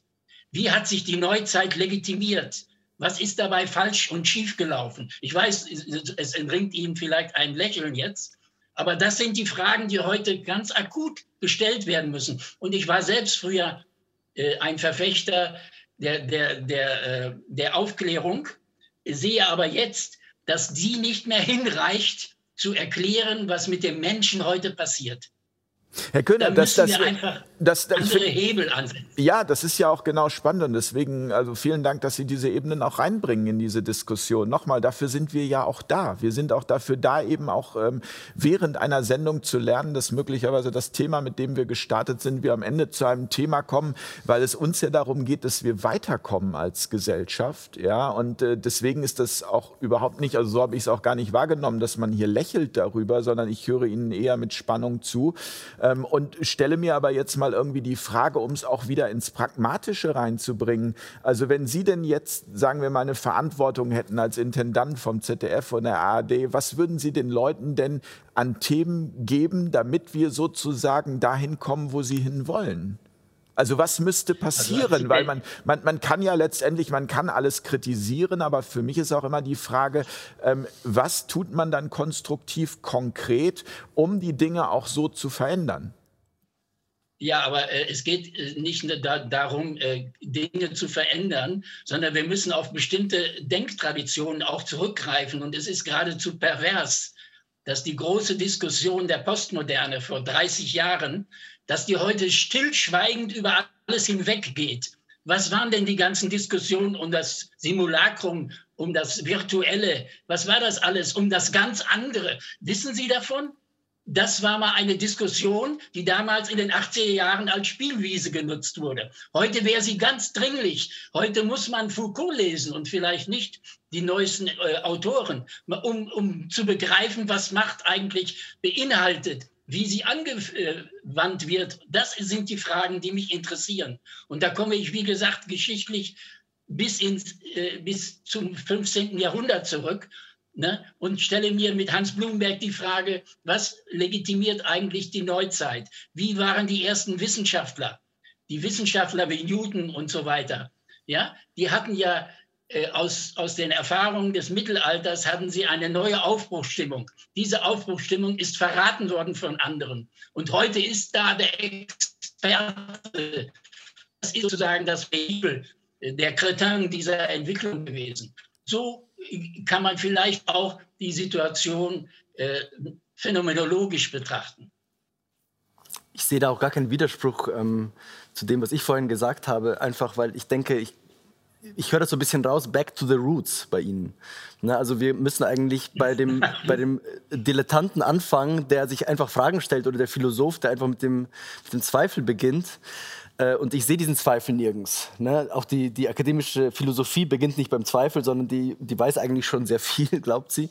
Und äh, wenn der Journalismus genauso vom Ergebnis Aber her denkt... Der möchte ich nun wirklich nicht Bitte? Also ich spreche ja nicht für die akademische Philosophie. Nein, nein, es geht um Grundkonstanten. Wie ist der Mensch in der Welt? Was ja, aber wir müssen das auch ein bisschen konkreter fassen. Welche Befindlichkeit, wie Heidegger zum Beispiel gesagt hat, ja, welche Befindlichkeit der Angst? Ja, das hat er ja alles klar gemacht. Ich habe früher Heidegger äh, kritisiert, aber heute sehe ich die Notwendigkeit, auf solche Philosophen zurückzugreifen, um sozusagen ein Fundament zu finden. Und das heißt nicht back to the roots. Ne, das ist einfach mir zu einfach. Ja, aber, aber Herr Köhler, dann müssen Sie aber auch sagen, was konkret ähm, Ihr Vorschlag ist. Also, äh, wir, ja. Äh, ja. also da, wir, wir brauchen ja sozusagen. Es, es, tut mir leid, ich kann, ich kann keine, äh, keine Vorschläge und schon gar nicht als Intendant machen. Nee, vielleicht also das, müssen wir äh, tatsächlich, vielleicht geht es erstmal äh, darum, anzuerkennen, dass wir gerade nicht, nicht, nichts wissen. Dass wir tatsächlich an einer Zeitenwende stehen, weil wir sehen das ja nicht nur im Journalismus, das betrifft alle Dinge der Gesellschaft, ja, ob es jetzt Bildung ist, ob es der Finanzsektor ist, ob es die äh, Landwirtschaft ist. Überall sehen wir, nee, es funktioniert nicht mehr so, wie wir es bis jetzt gemacht haben. Wir stoßen da an unsere Grenzen, also das System stößt an seine Grenzen und äh, niemand hat Antworten. Und wenn wir das erstmal zugestehen, genau, die, äh, dass wir da in einem, in einem Vakuum uns gerade befinden und uns vielleicht auch neu erfinden müssen. die Menschlichkeit neu, was, was, ja, was bedeutet es, Mensch sein äh, in unseren Zeiten, in Zeiten des Transhumanismus, in Zeiten, ähm, ja, wo, wo ähm, der, der, der, kompletten Überwachung. So, ähm, das sind Dinge, die müssen wir miteinander diskutieren. Und äh, da sehe ich einen ganz großen Bedarf an, an Austausch und an äh, journalistischen Formaten. Aber das ist das, die, was ich meine, wenn da, ich sage, ja? was dann am Ende ja aber am Abend laufen muss, damit es eben auch ein Millionenpublikum erreicht und damit eben da auch eine, ein Umdenken stattfinden kann. Also ein Umdenken, was dazu führt, dass man an die Dinge also offener rangeht, dass man, dass man halt auch tatsächlich sich für das Neue öffnet und schaut, welche Zeitqualität ist gerade und das findet, das findet ja schon statt. Also es ist ja nicht so, äh, dass es das nicht gibt, weil ähm, warum funktionieren denn Podcasts äh, so unglaublich gut? Weil die einfach Strecke machen können. Ne? Da gibt es keine 230. Äh, Milos Matuszek hat, hat äh, äh, ein Newsletter-Format auf Subscribe. Und, äh, und, ähm, Substack, aber subscriben davon auch. Substack, okay. Subscribe. Also. und ähm, die Dinge, da gibt es eine Nachfrage und wir merken, ah ja, ähm, man kann sich ausprobieren mit, mit neuen Formaten und ähm, es wird ein Publikum finden. Ich will auch nochmal zurück zum, Entschuldigung, back to the roots, weil ähm, mir das ein bisschen zu, zu leichtfertig weggeschoben wurde von dem Kühne. Ich bin da schon bei, bei Herrn Skambrax, ähm, dass wir uns einfach über die Grundprinzipien von bestimmten Feldern intensiv Gedanken machen müssen. Das ist nochmal der Schulterschluss vielleicht zu dem, was, was Sie vorhin gemeint haben.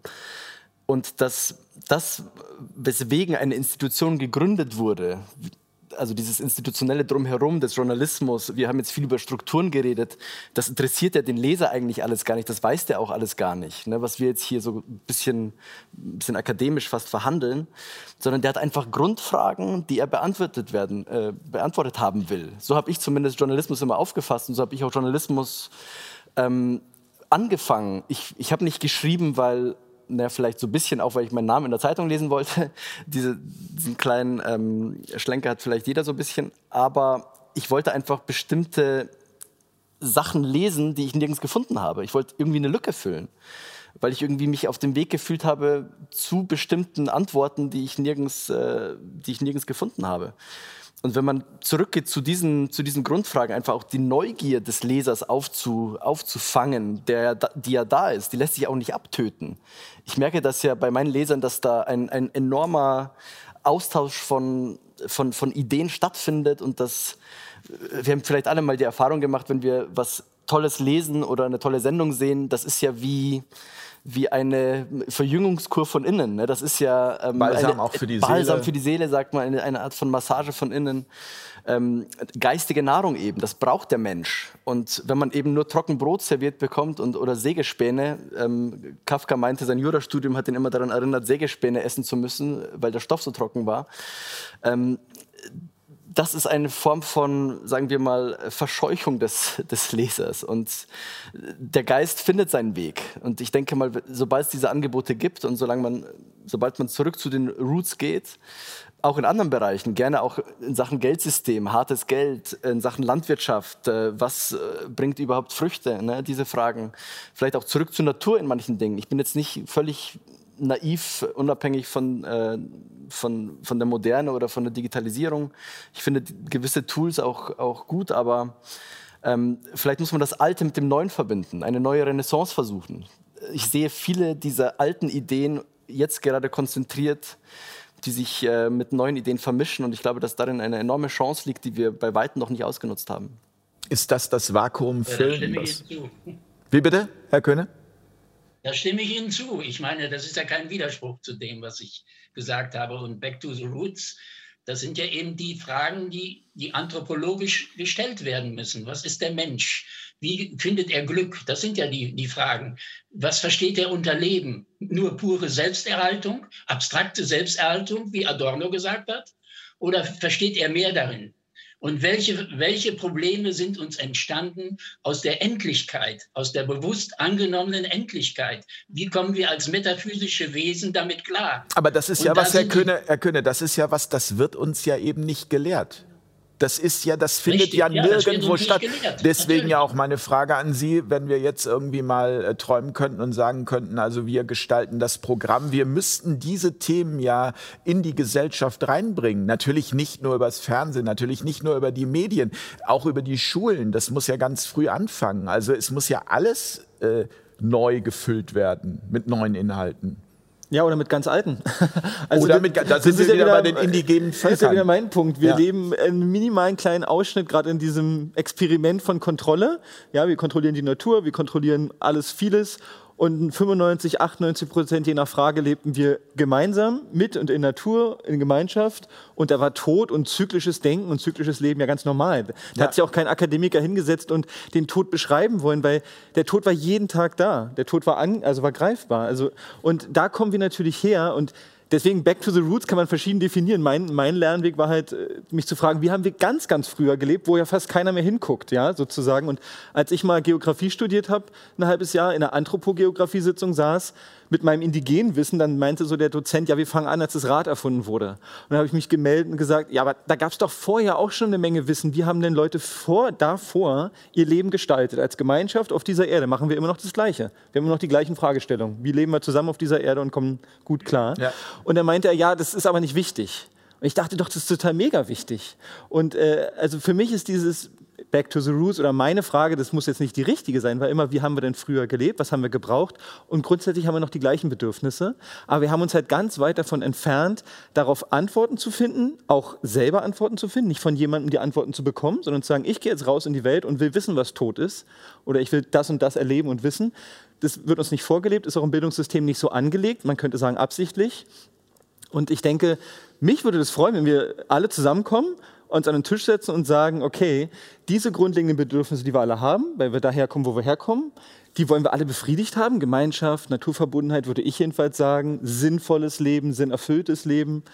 Äh, und dann lösen wir die zusammen. Weil ich fand es, wenn ich noch einen Satz sagen darf, ganz spannend, dieser Matthias Desmet, der ähm, Professor aus Gent, der sich ja gefragt hat, wie geht denn Massenbewegung? Und der hat sich dann gefragt, es müssen drei oder vier, ich weiß nicht, ob sie alle zusammenbekommen, vier Sachen müssen gegeben sein. Also Sinnlosigkeit, also sinnentleertes Arbeiten, das ist wahrscheinlich für viele auch der Fall.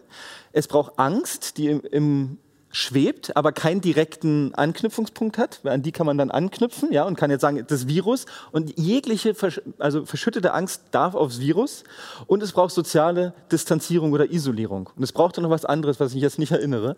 Und wenn die drei Sachen sozusagen den Punkt erreichen, dann ist es möglich, dass ich eine Mass Formation nennt er es, eine Massenbewegung.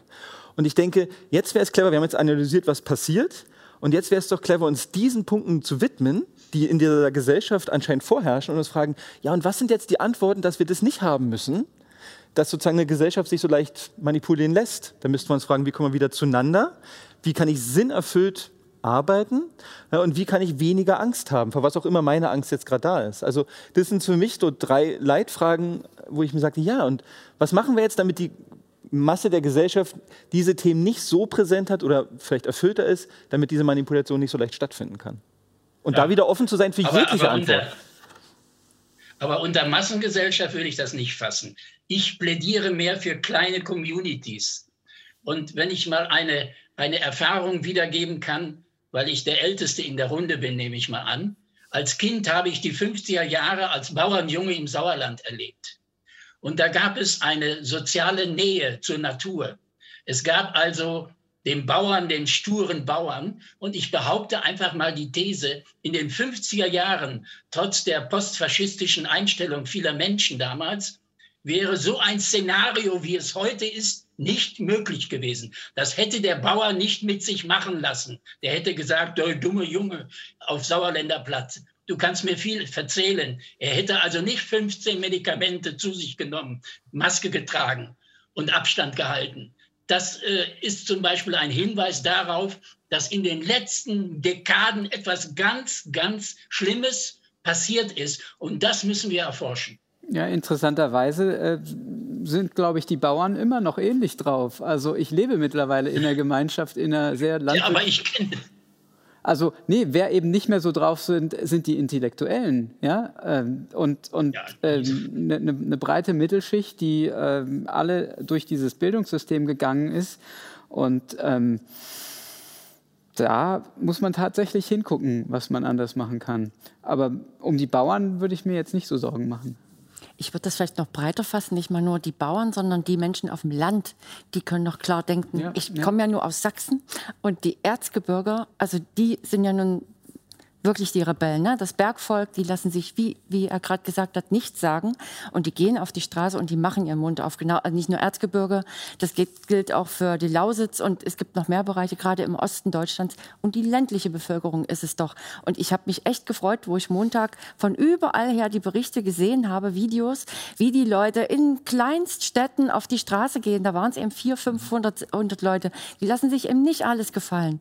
Und tja, da vielleicht wieder hin oder, oder Ich würde auch äh, da gerne einhaken. Ich war äh, letzte Woche im ländlichen Gebiet, wo ich aufgewachsen bin, als, äh, als Junge, äh, also im Landkreis Traunstein, ähm, Chiemgau, in Südostbayern, und war auf einer Demo ähm, und war sehr erstaunt von den Reden, die dort gehalten wurden. Also es war sehr schmerzvoll zu sehen, wie die Spaltung eigentlich gerade verläuft mit dem ganzen Diskurs. Da haben wirklich Leute gesprochen von, von Bibelkreisen, die sie schon Jahre haben und wo dann gesagt wird, du darfst nicht mehr kommen, weil du bist ja nicht geimpft, äh, wo man sich dann fragt, okay, ihr lest die Heilige Schrift, äh, da muss sich doch irgendwie in euch irgendwas regen. Du müsst irgendwie verstehen, dass vielleicht das Außen mit dem Innen irgendwas zu tun hat. Und ähm, ich mache auch die Erfahrung, dass eigentlich die verbildeten, ich nenne die ein bisschen akademischen Schichten, ähm, das Problem sind bei dieser Pandemiefrage, weil die natürlich bei dem Punkt gepackt werden, der ihr Ego ausmacht. Ne, wenn der Mensch quasi mit, ähm, mit Bildung, mit oberflächlicher Bildung, mit Diplombildung, mit, mit, mit Doktorgradbildung, ähm, bin ich auch keine Ausnahme, hat mich ja auch angezogen ähm, jahrelang, ausgestattet sind, hält man sich irgendwann für über den Dingen schwebend und für den Inbegriff von Rationalismus. Und wenn dann jemand kommt und sagt, das ist aber Wissenschaft und das machen wir jetzt so und alle anderen sind irrational, dann denkt man, ja, das, das muss irgendwie so sein, wenn man das Prinzip vielleicht nicht ganz verstanden hat. Und, ähm, und dann ist es für diese Person natürlich das Allerschwierigste, diese Position zu widerrufen und irgendwie zu sagen, ich habe mich geirrt oder ich. Also der Gesichtsverlust. Genau, der Gesichtsverlust, der Ego-Verlust, weil dann das, die gesamte Identität zusammenbricht, wenn man sich überlegt, ja, es könnte ja sein, dass es tatsächlich der Bauer aus dem Erzgebirge eher recht hat mit seiner Intuition, mit seiner Lebenserfahrung und weil er halt bestimmte Dinge einfach nicht glaubt, weil sie ihm zu verkünstlicht vorkommen. Aber der rationale, verbildete Akademiker aus der Großstadt ähm, fühlt, sich, fühlt sich wohlig warm in diesem, in diesem, in diesem Kokon aufgehoben und, und sieht überhaupt nicht, wo das Problem ist. Also diese, sage ich mal, Schichten oder Gräben, die zwischen diesen Milieus sind, wieder einzureißen, das wäre eigentlich die Aufgabe des Journalismus, eben die verschiedenen Ansichten darzustellen und nicht die eine Sicht in die, in die, in die Mitte zu stellen und alle anderen rauszukegeln. Das ist mit, glaube ich, das Problem, was wir haben. Äh, darf ich äh, noch. Entschuldigung.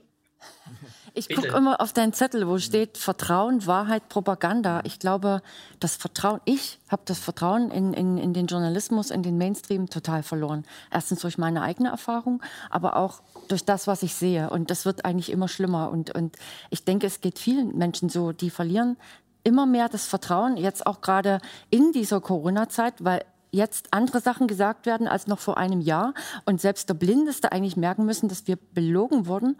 Und deswegen glaube ich auch, dass die, die Gruppe der Minderheit, der angeblichen Minderheit, immer größer wird. Und weil, weil du vorhin gesagt hast, äh, man traut sich nicht äh, aufzuwachen und aufzustehen und, und seinen Mund aufzumachen, weil man ja Angst hat, man gehört nicht mehr dazu. Ja, stimmt vielleicht. Aber plötzlich, wenn man es macht, kommt plötzlich eine völlig neue Gruppe. Ich habe es ja selber erlebt. Ich, ich habe den Mund aufgemacht, beziehungsweise ich bin einfach gegangen, hatte nichts und plötzlich habe ich völlig neue Menschen, eine völlig neue Arbeitsweise und und die Alten haben sich aber von mir nicht abgewendet. Also die Freunde, die ich früher hatte, die habe ich heute immer noch. Also man muss vielleicht wirklich manchmal einfach nur mutig sein und fallen und dann, und dann, dann offen sein, äh, was dann für einen, auf, auf einen zukommt oder so. Oder welche Menschen dann plötzlich auf einen zukommen. Und die hat nichts mit Fernsehen zu tun, die ich dann kennenlernte. Ich bin jetzt in so vielen Gruppen. Ich habe jetzt so viele Freunde oder Bekannte, die sich irgendwie vernetzen und in dieser Zeit irgendwie zusammenhalten.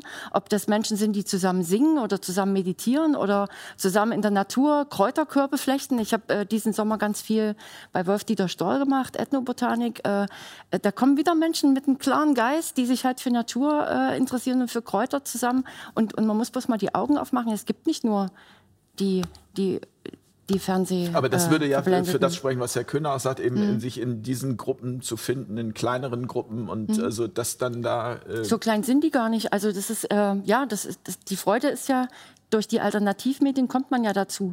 Durch, äh, zu den Gruppen oder auch durch Telegram, was ja jetzt so böse ist, ne? durch Herrn Kretschmer, der den Telegram-Kanal verteufelt. Und wir sind ja alle in einer Internetsekte, habe ich heute gehört, das Wort.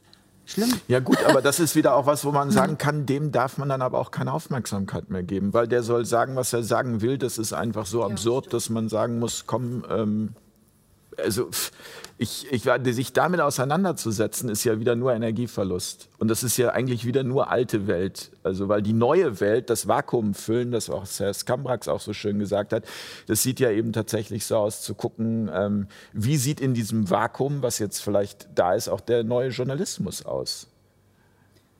Ja, und, und auch neue Lebensweisen. Und der sich, ne? Mensch Ja, grundsätzlich, ja, ja, also Sie haben es also- auch so schön gesagt, was bedeutet es, Mensch zu Ja, ja. sein?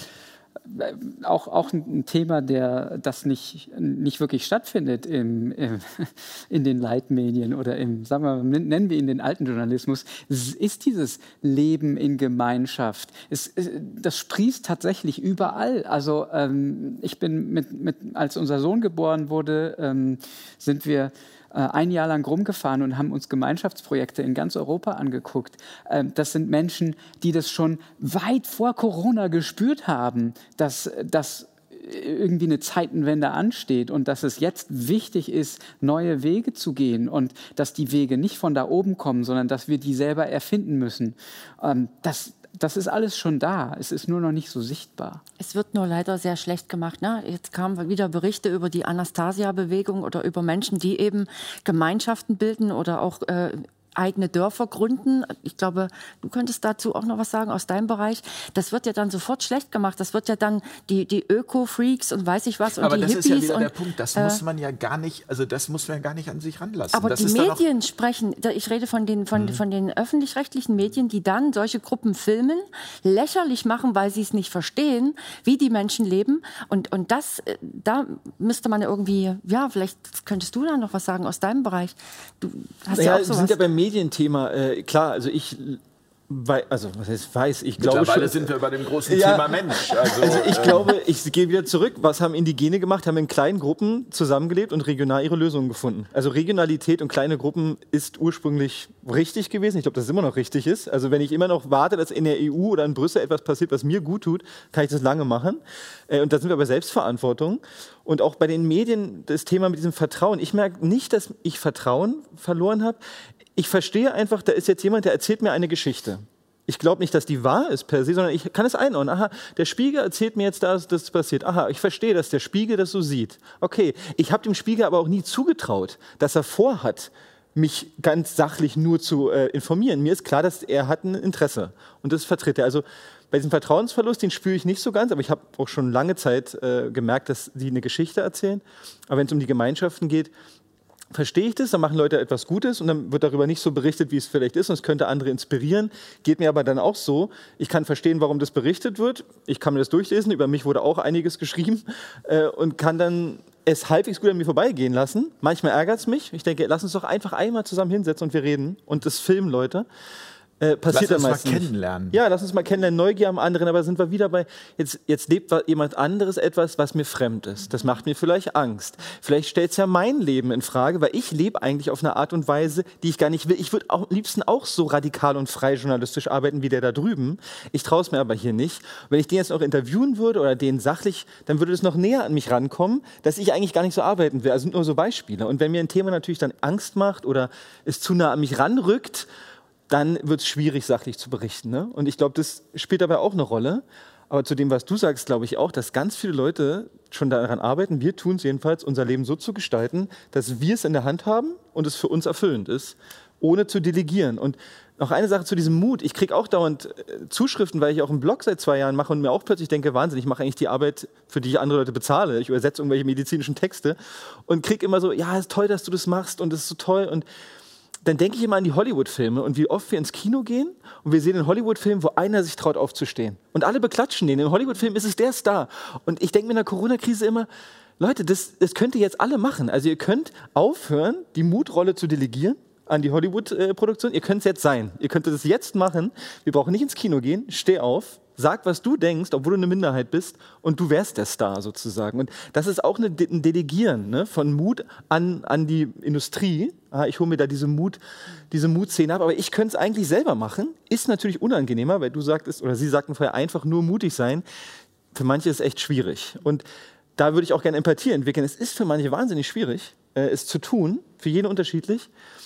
Aber mit ein bisschen Empathie hilft es mir manchmal zu sagen, ja, es ist für die Person gerade nicht möglich oder es ist wahnsinnig schwierig. Das, das, ja. das Thema dieser Sendung ist, ist der Journalismus noch zu retten? Wir sind mittlerweile bei, ist der Mensch noch zu retten? Und mit dieser Frage würde ich auch gerne diese Runde, ähm, diese sehr lebendige Runde ähm, auch äh, schließen. Und äh, da zunächst an Herrn Köhne. Ist der Mensch noch zu retten aus Ihrer Sicht? Haben Sie noch Hoffnung? Unbedingt. Also ich denke, da, ich denke da an das Lebenskonzept der Poesie. Leben sollte Poesie sein, so wie etwa Nietzsche sie beschreibt dann kommt man aus der Lebensangst heraus und hat auch keine Angst mehr vor dem Tod. Ich danke Ihnen ganz herzlich, Herr Könne, für Ihre Teilnahme heute. Danke Ihnen auch. Herr Skambrax, ist der Mensch noch zu retten? Ich hoffe ja. Ich ähm, will auf jeden Fall äh, dran arbeiten, dass äh, das für, für, für mich und meine Familie auf jeden Fall so ist. Und äh, ich glaube, wenn jeder äh, anfängt, ähm, so auf, auf ja, die innere Stimme zu hören und ähm, dem zu folgen, der zu folgen, ja, dann haben wir tatsächlich eine sehr hoffnungsvolle Zeit vor uns. Ich danke auch Ihnen ganz herzlich und stelle die Frage an Herrn äh, Barocker der Mensch noch zu retten ist? Ja.